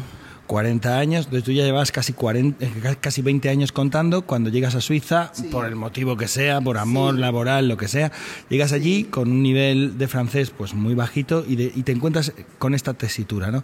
Entonces lo que decides es finalmente intentar pasar tus cuentos de, que ya estabas contando al francés? Eso, con ayuda de amigos que eran bilingües, eh, eh, empiezo a traducir. Empezamos a traducir. Me hacían unas traducciones muy bonitas, me hacían unas traducciones muy literarias de mis cuentos. Eh, que yo cuento pocos cuentos de, la literatura, yo cuento sobre todo tradición oral cubana y en particular traducción, eh, tradición oral afrocubana. Y ahí era donde tenía el, el problema más grande, porque traducir el acento llamado bozal, que es el acento de los africanos que llegaron a Cuba hablando español, eso era, no se podía hacer, simplemente no se podía hacer. Entonces, tristemente tuve que renunciar a una parte de mi repertorio muy querida, muy heredada de mi familia, de mi iniciación religiosa y me sentía coja, pero bueno, ya por lo menos tenía cuentos cubanos de la literatura, cuentos como tenía Onelio Jorge Cardoso, tenía a Dora Alonso. Onelio lo encontré traducido al francés, pero todo muy muerto, muy literario. En un tiempo que es el, un tiempo literario eh, que es, a ver, ¿cómo decirte? Es el, el, pasado simple y en francés el tiempo de la oralidad es o el passé composé, como dicen ustedes los españoles, yo he ido, yo he bebido, yo, los cubanos no hablamos así, los cubanos decimos yo bebí, yo fui. Tremendo lío. Pero bueno, eso se fue, eso se fue eh, componiendo un poco en la medida en que yo tuve conocimientos de francés como para encontrar mi manera de contar en francés. Me ayudó mucho escuchar a los africanos. Escucha, y en todo este proceso ya has dicho que hay cuentos que cayeron de tu repertorio, otros cuentos que pervivieron, has dicho más bien literarios, muertos, has dicho, ¿eh? Eh, eh, y cuentos de tradición no conseguiste recuperar o no conseguiste encajar también. Sí, cuentos de tradición gallega, canaria, que llegaron a Cuba y algún cuento afrocubano, pero muy corto. Entonces no era, no era, nunca he sido la misma cuentera. Cuando tú te pones a contar en otro idioma, es la, la aproximación a otra cultura. No es traducir a un idioma, es traducir a toda una cultura y más con las reglas específicas que tenemos nosotros los que contamos de viva voz. Eh, porque no es lectura en voz alta, como sabemos, es otra cosa. Entonces, eh, yo, yo fui tomando partido y decidiendo yo misma, yo cuento así, yo a veces me inventaba palabras. Te pongo un ejemplo, había un personaje, sí, y la, la gente, pero que se entendían, eran imágenes. Entonces la gente lo, lo, entendía y me decía, eso no se dice, no se dice así. Yo decía, pero se entiende, podría decirse. Sí, sí, podría decirse. Digo, bueno, entonces este es mi francés. Hay un personaje en un cuento que está, la, mujer está muy maquillada, bien vestida, y yo digo enjollada. Yo no sé, eso se dice aquí en España una persona que tiene puestas muchas joyas se le dice que está enjollada. Sí. ¿verdad? Pero en francés tú no puedes decir que tienes que decir, tienen puestas muchas joyas. No puedes, no hay un adjetivo que diga que está enjollada. Y yo, una joya se dice un bijou. Y yo me inventé una palabra que era, yo decía, la, la mujer estaba maquillée, habillée, bijoutée. Esa fue una de las palabras que me dijeron, eso no se dice, pero pero te queda tan bien y se entiende tanto. Digo, claro, porque es una imagen. Entonces, bueno, pues esto, y ya, yo lo incorporé. Mi marido me ayudó mucho después, cuando, bueno, cuando al año siguiente, cuando él se dio cuenta lo que era el trabajo de un cuentero, de una cuentera en este caso, ¿no? De, a fuerza de verme y tal. Y él me ayudó mucho y él entendió que yo no podía contar en el pasado simple, porque él lo entendió, él me ayudó muchísimo. Y entre los dos fuimos componiendo cosas así. Entonces, yo como ejercicio he contado un cuento de la literatura eh, francófona, pero en el escenario no he contado ninguno. Y luego el repertorio perdón, el repertorio es diferente. Aquí en España mm, uno cuenta el amor y la locura en una fábrica donde nadie haya escuchado un cuento, pero en este tipo de eventos no, ya nos atrevemos, está quemado ese cuento, ¿no? O el caballo que se alimentaba de jardines de Aquiles Nazoa, que nunca los encontré traducidos al francés, ninguno de los dos. Eh, yo los traduje y como son, por ejemplo, el amor y la locura, no sé, nadie lo conocía en francés. Yo tuve un éxito con ese cuento porque no se conocía. Y Entonces, eh, Coralia, tenemos dos Coralias, la Coralia que narra en, castellano, en español, y la, y la Coralia que narra en francés. Tenemos dos voces narrativas muy diferenciadas, pero también dos voces narrativas, digamos, eh, cercanas. Ahora sí, porque viví en francés 23 años, ahora sí. Arrancar, ya arrancar, empezar a hacerlo, necesita uno valor. Porque era un idioma que no me movía las emociones, o que me las movía muy poco. Pero ahora sí, es verdad. Yo, por ejemplo, cuando cuento en francés, yo digo, ¿por qué soy más aguda? Mi voz es más aguda y no me gusta. Es como si la voz se me fuera a la cabeza, ¿me entiendes? Y no me gusta.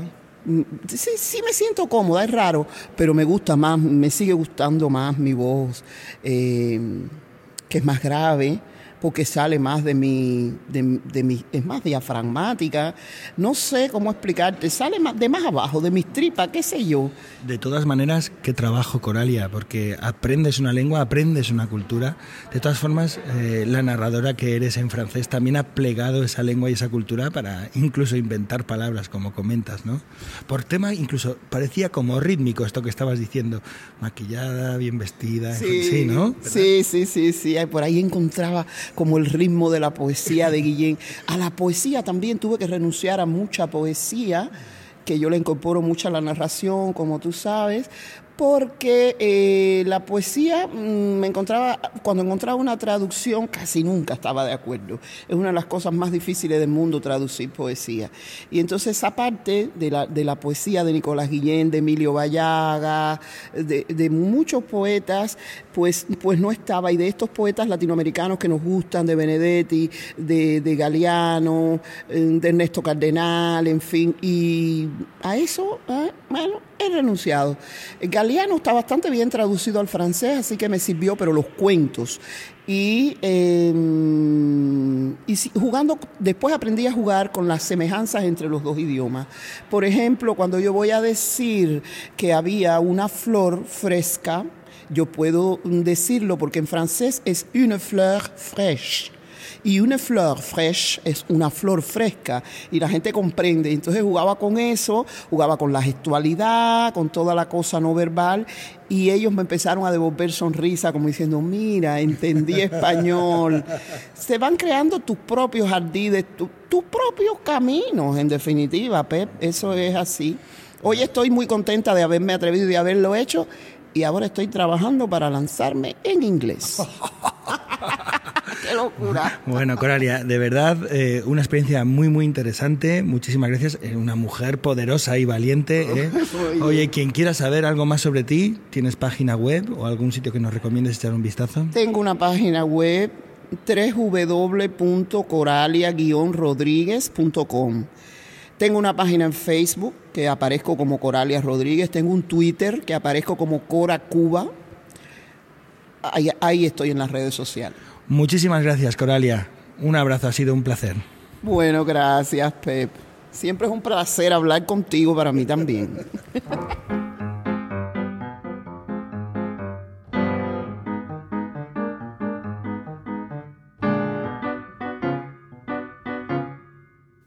Muchas gracias, Pep. Muy interesante la entrevista a Coralia. Y para comenzar a entablar la, conversación, ¿qué comentarios tienen, compañeros? Bueno, eh, deciros que fue un, ratito de charla muy interesante allí en Huesca durante la escuela de verano. Ya veréis que grabé otras, otras entrevistas más en esos días. Eh, y, bueno, me, me tiene fascinado este asunto porque Coralia se fue a Suiza llevando 20 años a cuestas ya de narradora y tuvo que aprender el idioma prácticamente de cero para poder contar. ¿no? Y ella, como decía, no es una cuestión solo de aprender un idioma, es una cuestión de aprender una cultura porque es que tienes que aprender también mm, pues los dobles eh, los dobles sentidos los juegos de palabras el tipo de humor todo eso que es tan complejo no entonces por eso todo el proceso que ella va desgranando en la conversación de cómo al principio eh, intentaba contar los cuentos le traducían buscaba cuentos ya de ella eran cuentos demasiado literarios como muchos cuentos de su repertorio se le fueron cayendo no entonces eh, me parece fascinante todo ese viaje que ha ido haciendo fascinante y de verdad eh, titánico. O sea, hablo a nivel personal. A mí me parece una cosa colosal aprender eh, una lengua hasta el nivel de poder contar cómodamente en esa lengua nueva. ¿eh? Es una cosa extraordinaria. Y ella habla en algún momento en algún momento que nunca ha sido la misma narradora, ¿no? O sea, es como si tuviera dos voces narradoras, como cuando cuenta en francés y cuando cuenta en castellano, y que ahora, no sé, tendrá tiempo, se aburrirá o le gustaría la experiencia, ahora está como con ganas de, de, de iniciar esta aventura también en inglés, ¿no? O sea, una cosa absolutamente loca. Esta mujer es, bueno, completamente admirable. Eh, a mí me pareció eh, muy interesante. Creo que en lo personal, no sé si algún día logre llegar a contar un cuento en otro idioma, eh, a no ser de que sea por necesidad. Y creo que fue lo que le pasó a ella. O sea, ella tuvo que hacerlo y se la escucha ahora, claro, contando en francés, una cosa realmente increíble, pero también me dio un poco de pena cuando decía que hubo, hubo mm, expresiones, digamos, formas de hablar, el acento en particular eh, que ella hacía que como no se podía traducir, finalmente lo tuvo que abandonar. Imagino que de su repertorio en francés, me imagino que quedará todavía en su repertorio en español. Eh, me dio un poco de pena decir, pero ¿cómo no se va a poder traducir de alguna forma? Eh, pero bueno, ella, ella sabrá por qué, por qué ha sido así. hubo una cosa que, que, que, que, no salió en la entrevista, pero pensando en este tema de, de contar cuentos en otra lengua, eh, lo que ocurre muchas veces, eh, a mí nunca me ha tocado, ni, tampoco, ni siquiera verlo, pero cuando alguien cuenta un cuento en un idioma, en el suyo propio, y, hay alguien que está traduciendo. Eh, como no me ha tocado verlo, no sé bien cómo funciona. He escuchado de gente que ha ido que dicen que funciona bien, otras que en realidad se pierde como muchísimo. Em, y me preguntaba si no habría sido una, una alternativa para Coralia o para otras personas que se van a, otros países con una lengua distinta de la, de la suya, eh, contar em, eh, como hacía Tim ¿no? en España, como en su lengua y que alguien fuera traduciendo. No sé si tienen como esa experiencia ya, lo, lo han visto. Acá en Chile, yo al menos, Nicole, nunca he visto que alguien cuente, digamos, con una traducción simultánea.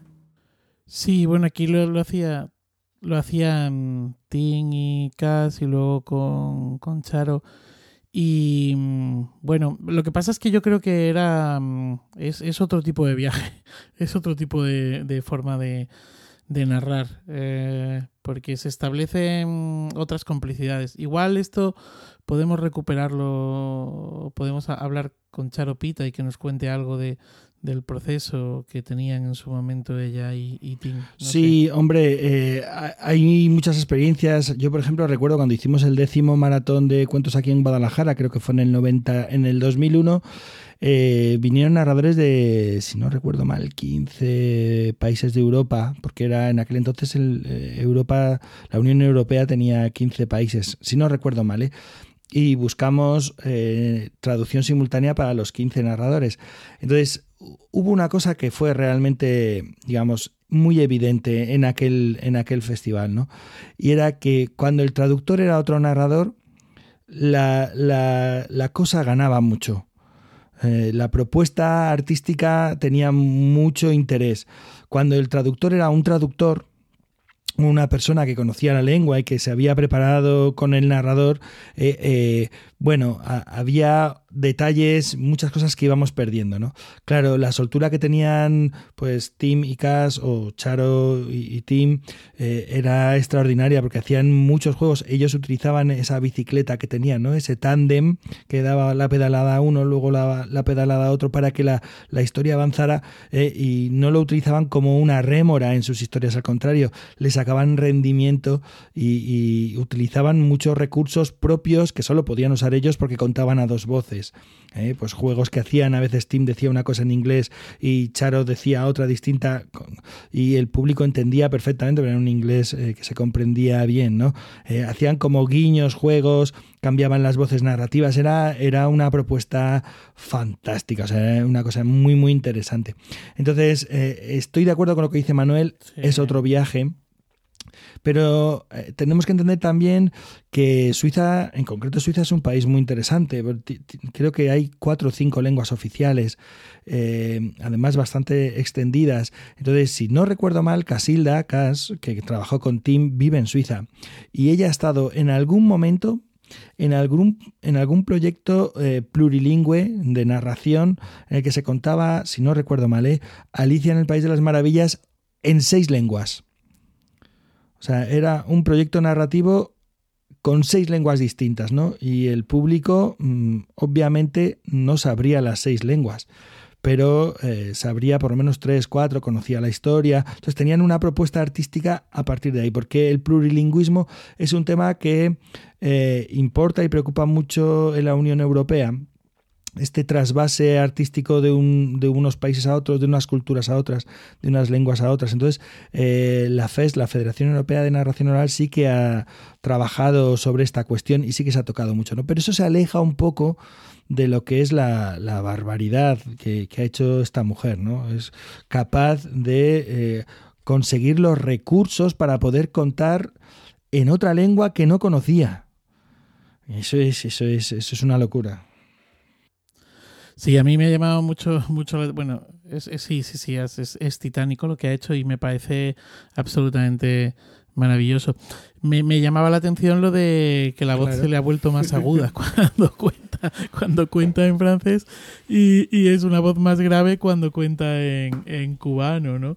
Eh, y luego, bueno, ella decía, me, me, me, ha encantado cuando habla lo de lo de mm, enjollarse, ¿no? Lo de inventarse eh, palabras o expresiones que le decían, no, pero eso aquí no se dice así, ya, pero se entiende.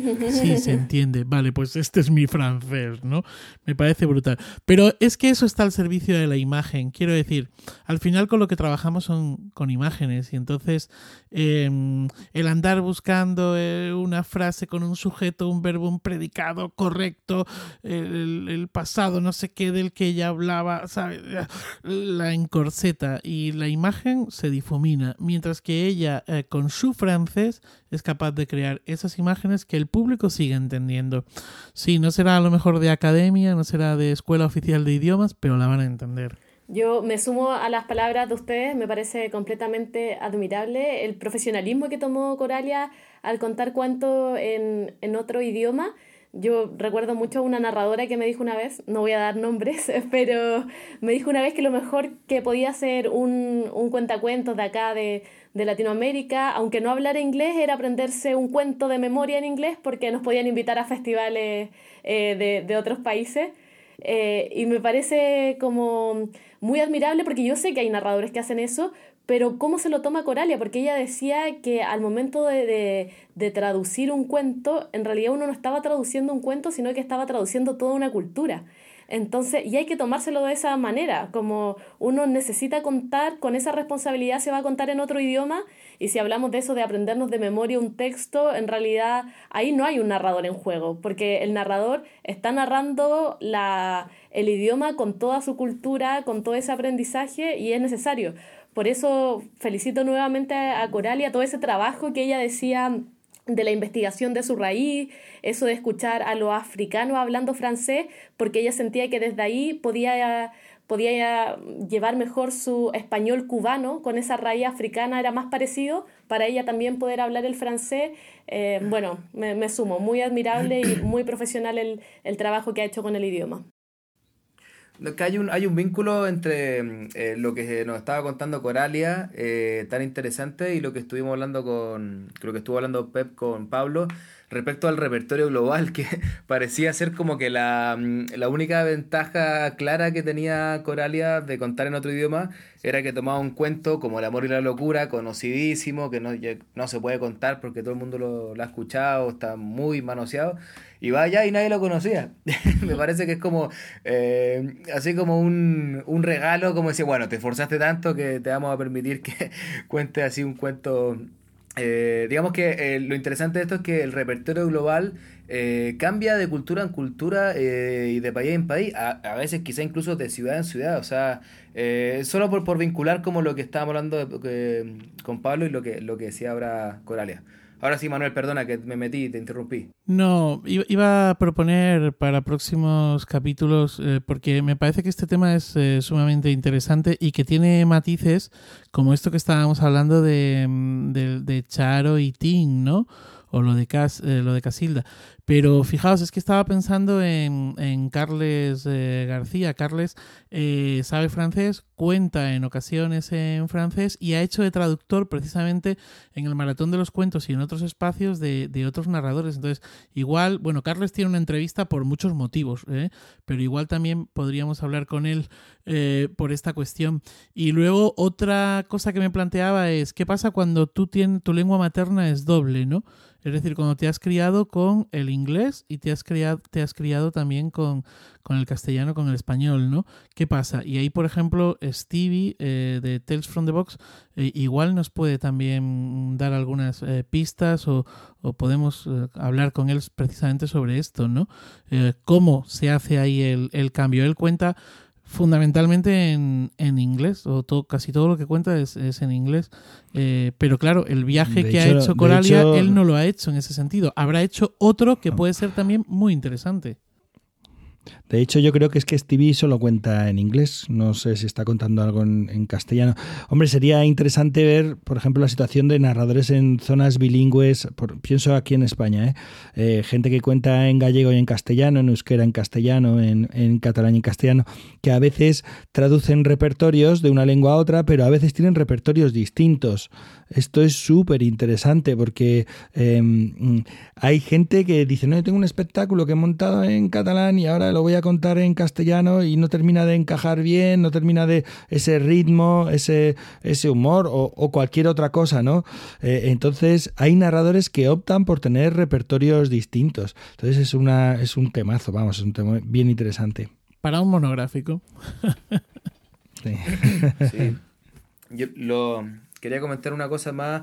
Eh, me quedé pensando que mm, con esto como de traducir a, la nueva cultura, que me parece como muy interesante, no se traduce solo al idioma, sino que a una cultura completa, eh, que de alguna forma, eh, guardando las diferencias, eh, a, a todos nos puede pasar un poco lo mismo cuando tomamos un cuento muy antiguo, por ejemplo, o de otra cultura que no es la nuestra y se la contamos, a- o- o de nuestra cultura y se la contamos a gente de otra cultura que creció en otro lugar, que de alguna forma siempre estamos haciendo eh, una especie de traducción. Hay que guardar las diferencias porque no es de lenguaje o no es totalmente de lenguaje, no es contar en otra lengua.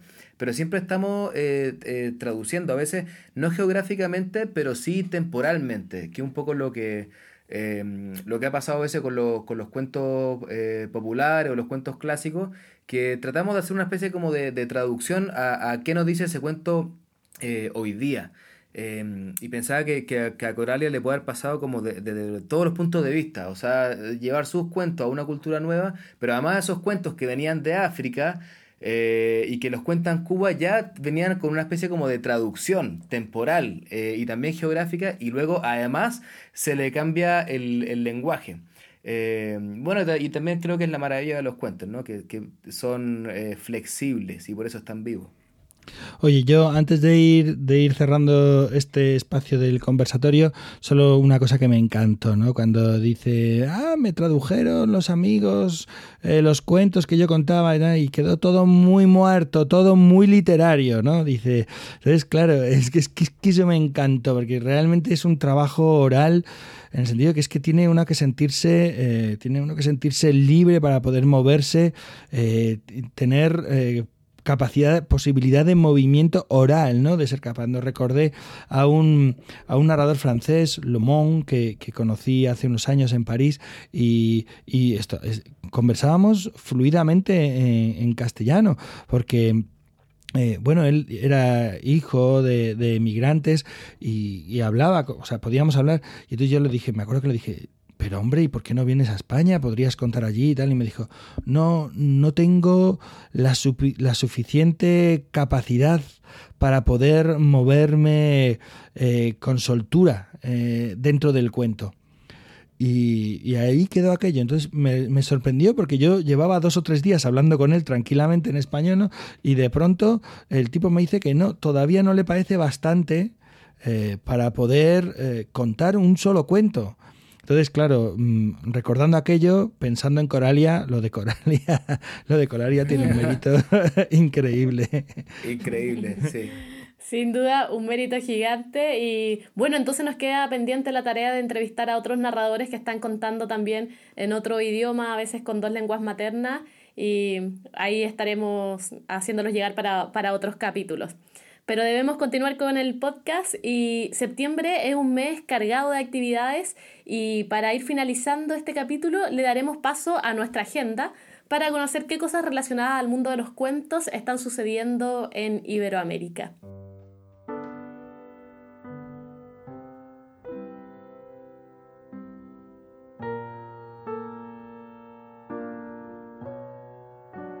Comenzaremos con Manuel. ¿Qué nos trae en agenda, Manuel? Bueno, pues como muy bien decía, septiembre es el mes, por lo menos aquí en la península ibérica, en el que todo arranca, ¿no? Y han arrancado eh, pues varios circuitos de narración oral, como el circuito de narración oral de las bibliotecas del Ayuntamiento de Madrid, en el que próximamente o en algún otro podcast hablaremos.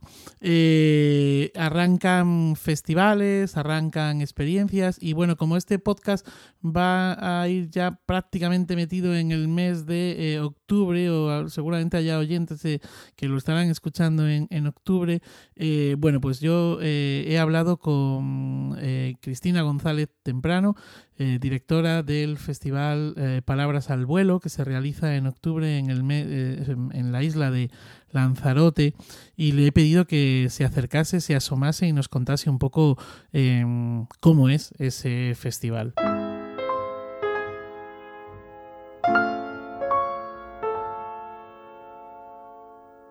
Palabras al vuelo es el Festival del Cuento Contado de Lanzarote. En 2019 cumplimos siete ediciones. Estaremos entre el 17 y el 27 de octubre llenando Lanzarote de cuentos, literalmente, porque no contamos con una única localización, sede, pueblo o ciudad donde sucedan nuestras actividades, sino que estamos por todo el territorio insular.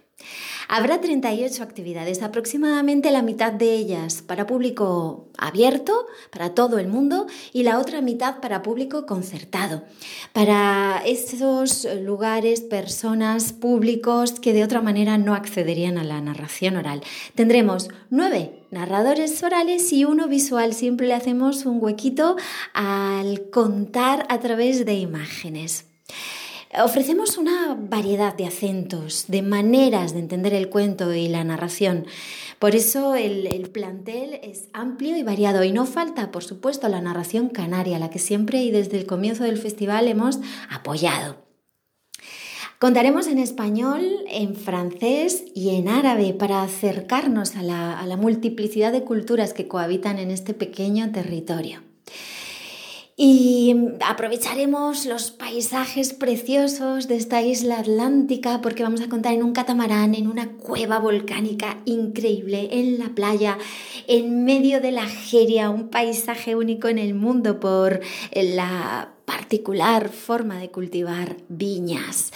Em, y estaremos en teatros, por supuesto, el escenario para el arte escénica más antigua del mundo, la narración oral en bibliotecas, en centros culturales y dentro de la programación concertada en la cárcel, en la residencia de ancianos, en el hospital infantil, en un montón de institutos de la isla y en los centros de menores inmigrantes para contarles en árabe. En fin, son montones y montones y montones de pequeños detalles que podríamos contar, pero no caben en estos dos minutos que tenemos para hacerlo a través de este podcast. Así que nuestras redes sociales les aguardan y también nuestra página web palabrasalvuelo.com. Les esperamos con toda nuestra ilusión para lanzar palabras al vuelo en Lanzarote.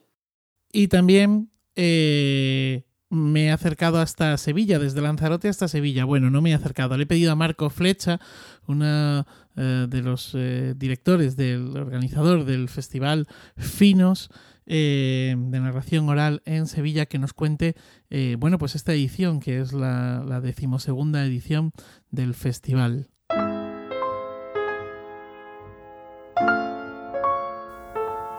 Un saludo iberoamericanamente cuentero desde la ciudad de Sevilla y desde el corazón de la organización Delfinos, el Festival Intercultural de Narración Oral de Sevilla. Este festival, que lo organizamos cada año en octubre, llega con su decimosegunda edición. 12 ediciones ya que vamos a hacer este festival.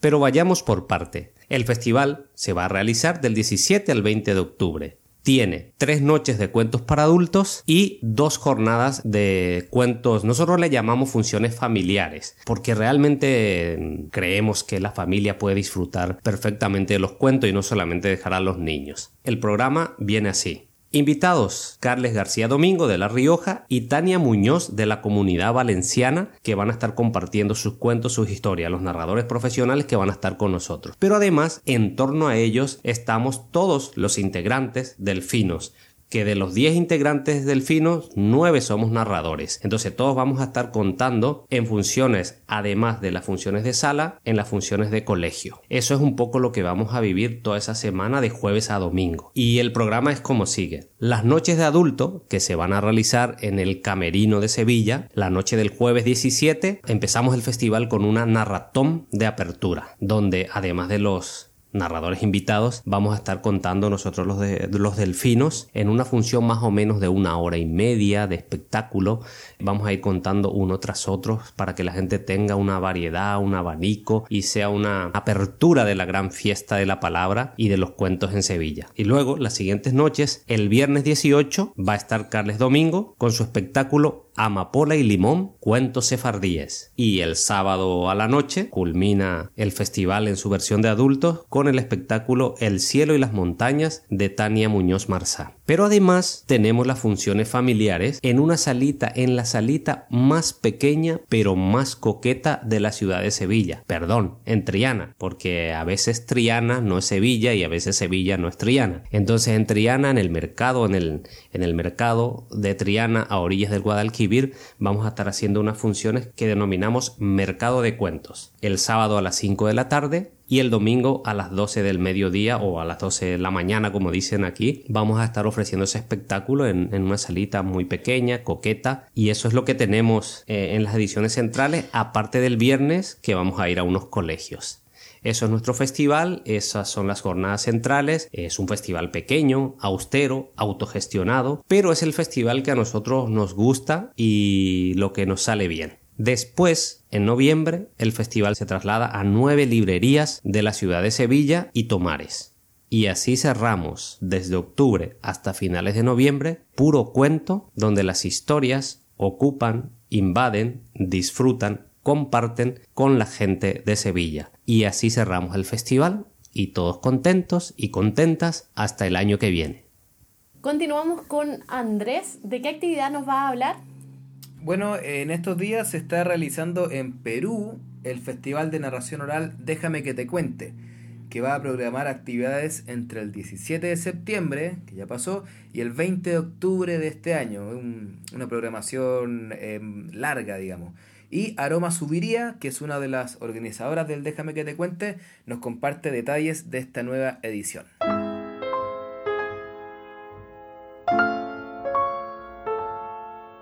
Hola Iberoamérica de Cuento. El Festival de Narración Oral Déjame que te cuente se realiza en Lima, Perú. Tenemos 19 años como colectivo realizando este festival. Este año el festival está dedicado a la sabiduría, a la voz de la sabiduría y la experiencia. Participan con nosotros narradores que han venido desde Japón, Japón y México, España, Colombia, Argentina y Chile. El festival también ha invitado a los voluntarios Abuelos Cuentacuentos y se realiza en alianza con la Casa de la Literatura Peruana. Las ciudades en que estaremos este año son Ayacucho, Trujillo y Cusco. Y el día 20 de octubre realizaremos la narratón.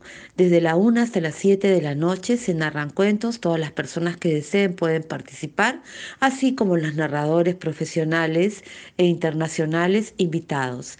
El festival se inició el 17 de septiembre y finaliza el 20 de octubre, un mes para escuchar y disfrutar de historias y también para los talleres de formación. Este año hemos tenido el taller en el arte del Kamichibai, que es el teatro de papel.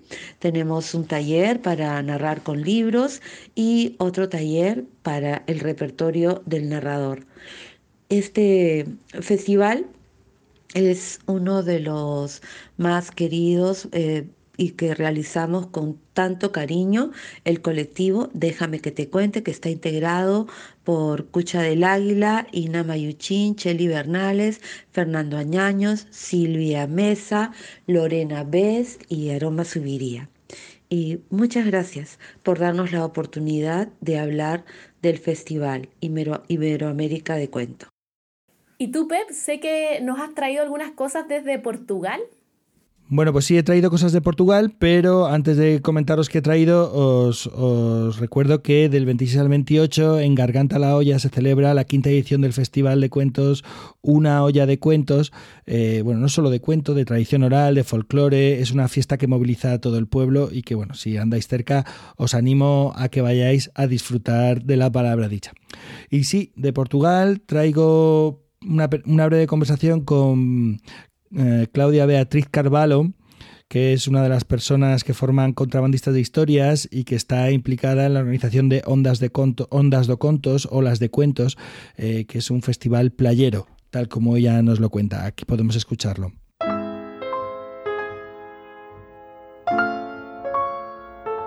Estamos con Claudia Fonseca en Oeiras, Portugal, y vamos a aprovechar para preguntarle sobre el festival Ondas do Contos. Hola, ¿qué tal? Buenos días. Hola, Pep. Buenos días. Bueno, ¿qué es el festival Ondas do Contos?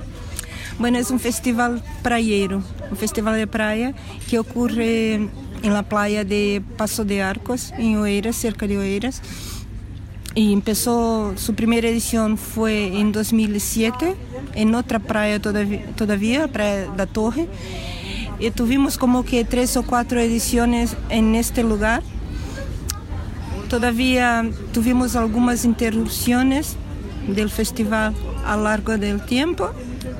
Hicimos también en una piscina oceánica aquí y también una vez aquí en el centro de, del pueblo y volvimos a la, a la playa de Paso de Arcos a dos años. Tres, dos, tres. Eso es un festivalito que se celebra en la playa, en la playa de, Paso de Arcos. ¿Y eh, por qué se hace ese festival? Fue una idea que tuvimos hace mucho tiempo, porque no había... Está bien, porque no había, no, no teníamos conocimiento de festivales que de arena, donde la gente estuviera escuchando cuentos tumbada en la arena, así. Y como esta es, es una región de playa y Oeiras tiene muchas playas bonitas, un litoral bellísimo, tuvimos esta idea de llamar a la gente para, para la arena. Empezamos con las noches solamente y después con la programación de todo un día también por la biblioteca de Praia. Este final de semana, estamos a mediados de septiembre, se ha celebrado el, festival que ha durado, en realidad dura un solo día, lo que pasa que tiene algunas actividades antes y después, también algo, pues, algo que se hace en la biblioteca, algo que se hace en alguna librería amiga, eh, pero el festival que se celebra el sábado, eh, ¿cuántas actividades tiene? ¿A cuánta gente reúne? ¿Más o menos en qué consiste? Bueno, tenemos todo un día, empezamos a las 10 y media de la mañana. Con, por la mañana siempre hay padres con sus chicos pequeños, crianzas muy pequeñas, bebés. Y, intentamos que traer a la playa eh, una variedad de actividades para la gente que está allí, pero también para que la gente venga allí para el festival. Eh, cuentos, música, marionetas, Um, tuvimos también una que otra actividad con, que son actividades dirigidas a una persona, historias contadas uno a uno o diseñadas por uno enquanto la persona habla un poco de su vida. Hay un diseñador que va, que va así, un poco brincar con la palabra, con las maneras de contar. Jugando con, con ello. Eh, jugando y también jugando con mucha gente para una actividad poca gente, una, las marionetas fueron para grupos de siete, entraban siete, después salían así. Pero las actividades de día son como que para llamar la atención de la gente que allí sucede algo. La noche sí que es el punto fuerte del festival. Ayer tuvimos una noche de luna llena y espectacular. Sí. Y ahí anoche había bastante público, habría, no sé, unas 200 personas, puede ser que más. Sí, un poquito más. Creo que 250, 300, entre los que estaban en la arena y los que se quedaron Ah, por sí, sí. arriba, sí. Y esta, este festivalito está organizado tanto por la biblioteca de Oeiras ¿eh? como con- por el grupo Contrabandistas de Historias al que perteneces tú. ¿Y hay alguna otra actividad que hagáis juntos o, o durante el año en Oeiras no ocurre nada más? Miras, ocurre actividades a, a volta da palavra todo el año. Eh, para este festival somos dos asociaciones contrabandistas y estamos a pensar y, y sí con las bibliotecas municipales. Pero Oeiras tiene actividad, las bibliotecas son muy activas.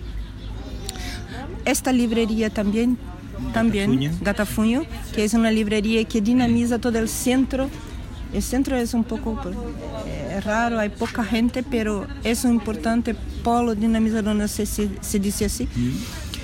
Y, y la palabra, eh, la biblioteca de Oeiras, especialmente la de Oeiras mismo, porque hay tres, son tres, eh, tiene un proyecto de muchos años, empezó en 2005, que se llama Historias de Ida y Volta, y que ahora transitó para otro nombre que se llama Pasa a Palabra.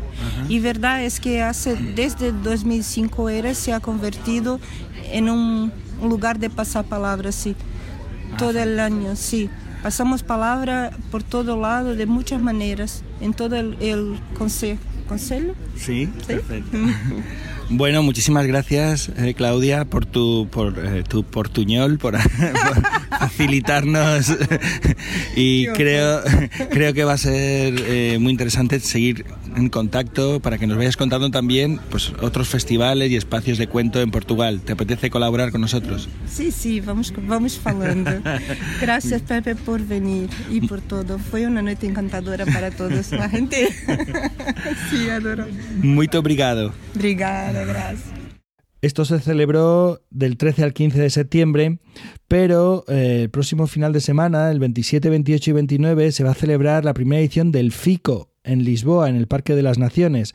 Y para hablarnos de ello, eh, está, eh, hablé brevemente con Anto Gilardi, una narradora italiana afincada en Portugal desde hace muchos, muchos años. Os dejo la conversación porque ella os explica qué es el FICO.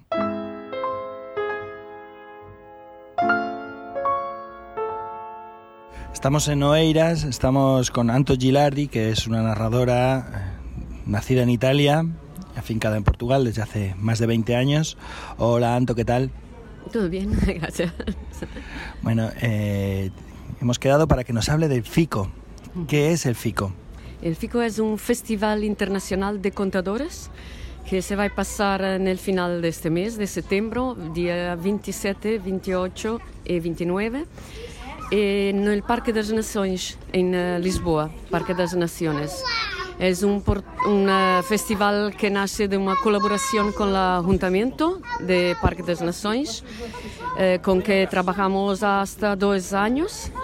Eh, tenemos unas sesiones todos, todos los domingos eh, en un pequeño parque del Ayuntamiento. Y el público ha crecido en, el- en estos últimos dos años, y tanto que fue natural crear un evento un poco mayor. Y que va a acontecer, es un festival en que participan también contadores eh, internacionales.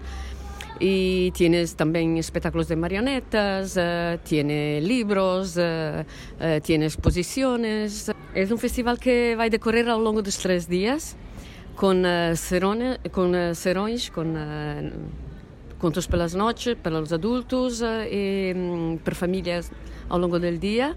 Y entre tanto, en la semana anterior estamos en, la- en las escuelas del ayuntamiento contando también. Y, esto también faz parte del, festival. Entonces, la semana de antes del festival se cuenta en los colegios, ¿sí? Y, digamos, viernes, sábado y domingo hay eh, festival, eh, digamos, es, eh, en el Parque de las Naciones, con espectáculos por la noche para público adulto y actividades también y, y cuentos eh, a lo largo del día para público familiar. ¿Más o menos es así? Es, exactamente. ¿Y es la primera edición? Es la primera edición, sí. ¿Y por qué internacional? Eh, ¿Traéis invitados de otros países? ¿De qué países? Este año tenemos eh, convidados de mm, Galicia, de España, de Brasil, de Argentina. Eh, yo soy italiana y fundamentalmente son estos. Te- eh, tentamos que convidar a convidados internacionales, mas que el público possa entender. El público portugués eh, entiende bem, eh, e consegue entender bem el galego, el, el español. Por eso eh, vamos a empezar así, mas... ¿Y tenéis previsión de continuar, digamos, próximas ediciones? Si la cosa funciona, ¿hay un cierto compromiso por parte del ayuntamiento? Sì, ha un ottimo compromesso per parte dell'Ayuntamiento. Eh, sì, il proprio presidente dell'Ayuntamiento si è compromesso personalmente a, esta, este evento, por eso esperemos que sí, que continúe. Bueno, pues muchísimas gracias, Santo. Así que a finales de septiembre tendremos la primera edición del FICO, Festival Internacional de Contadores, y bueno, seguiremos la pista de cómo va desarrollándose todo. Muchas gracias. Gracias, Pepe, y aparezcan. Por mi parte, mientras estuvimos en el receso de vacaciones, les cuento que en Chile, durante agosto se estuvo realizando el festival Chile Cuentos, producido por nosotros como compañía La Matriosca, y fue una instancia muy rica, llena de diversas actividades y en donde quedó demostrado el desarrollo del movimiento de la narración oral en nuestro país que había llegado un poquito más tarde, sin embargo cada día vamos sumando más público y en esta edición el festival tuvo sede en Santiago, nuestra capital, y también en el extremo sur del país, en la ciudad de Punta Arenas, y tuvo invitados a Marcelo Guerrero de Argentina, Javier Ceballos de Colombia y Toña Pineda de Venezuela.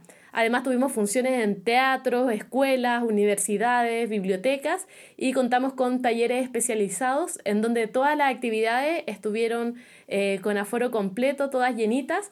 Así que estamos completamente felices y queríamos también compartir esta felicidad con, con ustedes, con nuestros oyentes, para así esperar desde ya con las mejores energías la versión 2020 del Festival Chile Cuentos. Y para ir finalizando este capítulo, vamos con las recomendaciones que, que nos trae Andrés. Cuéntanos, Andrés. Bueno, yo traigo la recomendación de libro. ¿Qué es el mito? ¿Qué función cumplió en los albores de la humanidad y qué importancia puede tener para nosotros hoy? Estas son algunas de las preguntas a las que nos podemos adentrar mediante la lectura del libro que les quiero recomendar hoy día. Se titula El poder del mito y este libro recoge las entrevistas que el periodista Bill Moyers realizó al mitólogo y profesor estadounidense Joseph Campbell. Eh, Campbell desarrolló una larga carrera de investigación y divulgación de la importancia del mito en todas las culturas del mundo. Entre sus trabajos más reconocidos se encuentra el libro El héroe de las mil caras, donde, como hiciera Vladimir Prop con sus 31 funciones de cuento, Campbell analiza las fases de lo que llamó el viaje del héroe. Por eso es conocido entre los narradores este Joseph Campbell. Y se basó en la mitología comparada de diversas culturas, una estructura narrativa que hoy día es constantemente utilizada para la creación de historias, novelas y también películas. Ya jubilado de su labor como profesor universitario, Campbell recibió la propuesta de ser entrevistado por el periodista Bill Moyers para una serie de seis horas de televisión. Entre 1985 y 1986, Moyers y Campbell se reunieron a conversar sobre mitología, con temas como el viaje interior, los primeros narradores, el poder del mito en el pase a la adultez, la importancia de los ritos o la aventura del héroe, por mencionar solamente algunos. Y a partir de 24 horas de grabación se editó la serie televisiva que fue transcrita íntegramente y dio paso al libro El poder del mito, que nos permite saborear con mayor deleite las acertadas preguntas de Moyers y las expansivas, completísimas respuestas de Campbell, preguntas y respuestas que conforman un libro extraordinario que nos hace replantearnos la ausencia de la mitología en la actualidad y cómo esto afecta a la creación y el funcionamiento de las sociedades.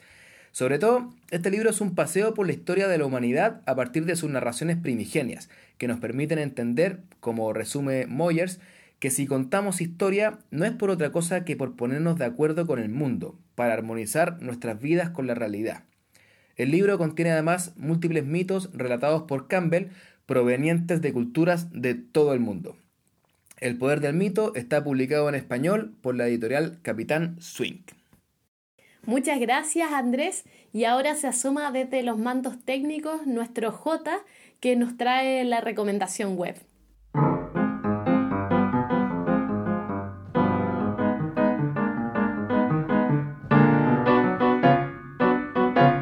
Hola oyentes de Iberoamérica de Cuento. Hoy os traigo al podcast una recomendación que es todo un tesoro para los entusiastas del cuento contado. Y si estáis escuchando este podcast, eso sois vosotros. Se trata del Corpus de Tradición Oral, una web en la que se están archivando, ordenando y rescatando documentos sonoros, vídeos, audios y transcripciones fundamentalmente, que incluyen romances, cancioneros, cuentos, entrevistas de interés, costumbres y tradiciones. Bueno, este archivo cuenta ya con 5.000 archivos 5.800 solo en España. Este proyecto está dirigido por el profesor de la Universidad de Jaén, David Mañero Lozano, y yo no puedo más que recomendaros que echéis un vistazo a la web, ya que os garantizo que se guardará un espacio en vuestros marcadores, un lugar imprescindible para buscar y escuchar textos de la tradición oral. Corpus de la literatura oral.ujaen.es. Hasta el próximo Iberoamérica de Cuento.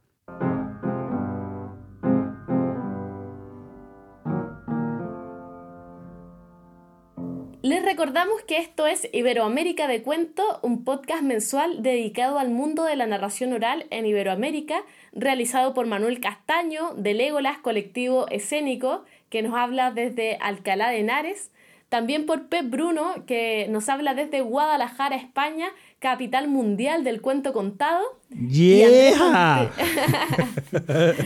Alcalá de Henares, patrimonio de la humanidad, patrimonio de la humanidad, cuna de Cervantes, de la lengua y la gloria. Bueno, y Andrés Montero y yo, Nicole Castillo, de la compañía de cuentos La Matriosca, hablándoles desde Santiago de Chile. Chile! ¿Dónde nació Nicole? que no tenemos nada muy interesante que decir. Santiago. Y cuna de Andrés. Podemos ponerle algo. algo sí, donde nació Andrés cuna, Nicole. Cuna de la gloriosa, gloriosa cordillera de los Andes. Y de la Matriosca. Bueno, también les recordamos que Iberoamérica de Cuentos forma parte de la red de podcast de emilcar.fm y que pueden consultar y comentar todos nuestros contenidos en las plataformas más importantes de podcast y en emilcar.fm slash de cuento, donde ahí podrán tener acceso a nuestras cuentas en Twitter y también en Facebook. Como les contábamos al comienzo, desde, la desde el próximo capítulo tendremos una nueva sección llamada Historias de Cuento, para que ustedes nos envíen audios con cualquier experiencia que les haya sucedido contando, escuchando, escribiendo cuentos, ya tanto como narradores o como público. Así que los esperamos con, sus audios y nos los pueden mandar a nuestro correo ibdecuento.gmail.com. Y antes de despedirnos, quería dejar a nuestros compañeros para que se despidan también. Bueno, sí, por acá Andrés, eh, me gustaría para que nos entiendan nuestra idea de que nos envíen sus anécdotas, cosas que le hayan ocurrido, eh, a ver si damos algún ejemplo, no sé, Manuel, a ver si es que nos cuenta algo que, que te haya sucedido contando, escuchando. Mira, mira, mira, acabo, acabo de recordar una cosa que me pareció absolutamente bella, y es que en una sesión escolar, en un colegio, eh, que a veces no son las mejores sesiones, dependiendo de del espacio, de la hora en la que estás contando y demás. Eh, cuando acabó la sesión, que estuvo, pues estuvo bien, a nosotros nos pareció que estuvo bien, un niño se acercó y nos dijo, Carmen, Manuel, lo he visto todo, lo he visto todo, tengo todo lo que habéis dicho en mi cabeza, lo he visto todo. Y nos dejó totalmente entusiasmados, claro. ¡Wow! ¡Qué lindo! Perfecto, el ejemplo. Bueno, entonces, eh, y recuerden que, que, eso eh, pasa como narrador, en este caso, de Manuel y de Carmen, pero si le ha pasado algo como público, por ejemplo, ese niño podía mandarnos su, su audio. Pero bueno, eh, o si saben de alguien, ¿no? eh, la idea es que, que, podamos abrir este espacio, compartir entre todos, nos lleguen a, eh, su anécdota y, y, hagamos más grande esta, esta red. Bueno, yo también quería despedirme, pero antes ya aprovecho para, eh, bueno, primero para deciros que estoy encantado con, con, que esto se haya puesto otra vez en marcha. Se nota que estamos todavía un poquillo desengrasados, ¿eh? se nos nota ahí tropezando los unos con los otros. Pero también que es que eh, no hemos comentado eh, lo que el audio del principio de Emilio, de Emilio Cano, de Milcar, que nos contaba todos estos datos sobre cuánta gente nos escucha, de qué manera. Eh, bueno, yo me siento arropadísimo con 600 oyentes. Pienso que, que este podcast es muy, muy... eh, está destinado a un colectivo muy, muy concreto y tener seis- 600 escuchas de media por capítulo es, vamos, me siento completamente privilegiado. Hombre, me encantaría tener 6.000, ¿qué queréis que os diga? Pero 600 es, lo mejor de lo mejor. O sea que me siento muy afortunado y muy bien acompañado. Dar muchas gracias a, los compañeros que están también al otro lado escuchando. Sí, la verdad es que, mm, bueno, lo que nos cuenta Emilio, bueno, primero agradecer a Emilio que se haya asomado al programa y agradecer también a J, a Javier Soler, que es el que está ahí, que luego le da eh, limpia, pule y da esplendor a todo esto que hacemos nosotros y que lo cita también, porque lo que hace, mm, lo que hace J es titánico también, ¿eh? Eh, juntar cuatro grabaciones, bueno, es, es, eh, es la leche, ¿no? Y, a mí me parece, Emilio decía que tenemos un, un nicho de 600 y, y claro, es que 600 para una cosa tan específica, tan específica, tan específica, es una cifra muy buena. Y en esta nueva temporada la vamos a subir y luego, por si no os ha quedado claro con las palabras de Emilio, descárguense ustedes aplicaciones en el móvil para poder escuchar los podcasts. Y me despido ya. Bueno, un abrazo, un abrazo. Un placer haber compartido. Que se hacen los Cuando viajes. quieran y donde quieran. Se, se hacen los viajes mucho más amenos con el podcast descargado. Lo puedes ir escuchando en el auto, es una maravilla. bueno, un abrazo, sí, y a- además- hasta el mes que viene. Además de agradecer nuevamente a, a Emilio y a Jota por, por darnos todo, por- a Jota sobre todo por, por arreglarnos todos los audios, todas la- las pifias se dice en Chile que queremos, cometemos, cometemos mientras grabamos. También muchas gracias Emilio por acogernos en emilcar.fm y gracias a todos ustedes por estar ahí, por escucharnos y por hacernos llegar sus comentarios. Y para cerrar el programa, como prometimos al principio, les dejamos con un cuento contado por la narradora venezolana Toña Pineda. Eh, esta es la leyenda de tradición de Morrocoy y el Samurupero. Pero antes les contaré un poquito más de Toña. Toña es narradora oral, clown, educadora, cantautora de música infantil y colaboradora editorial. Comenzó a contar cuentos para niños y adultos en Barcelona en el año 2001. Ha trabajado en el proyecto pedagógico de calle Escuela Móvil, entrenando a educadores para trabajar con niños en situación de calle y marginalidad, y lleva 18 años viajando por Latinoamérica y sus alrededores, acompañada de un cuatro venezolano lleno de canciones y cuentos, y de una caracola que se encarga de susurrarle las historias al oído y también a las alas.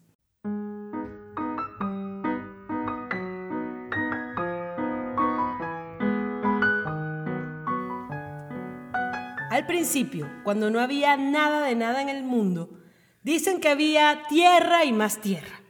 Y un buen día empezó a llover. Y de tanta agua que cayó, en la tierra barro se formó. Y del barro salió una pelota de barro.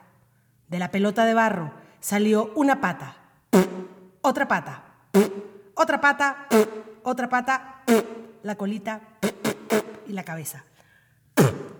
Dicen que así nació el señor Morrocoy.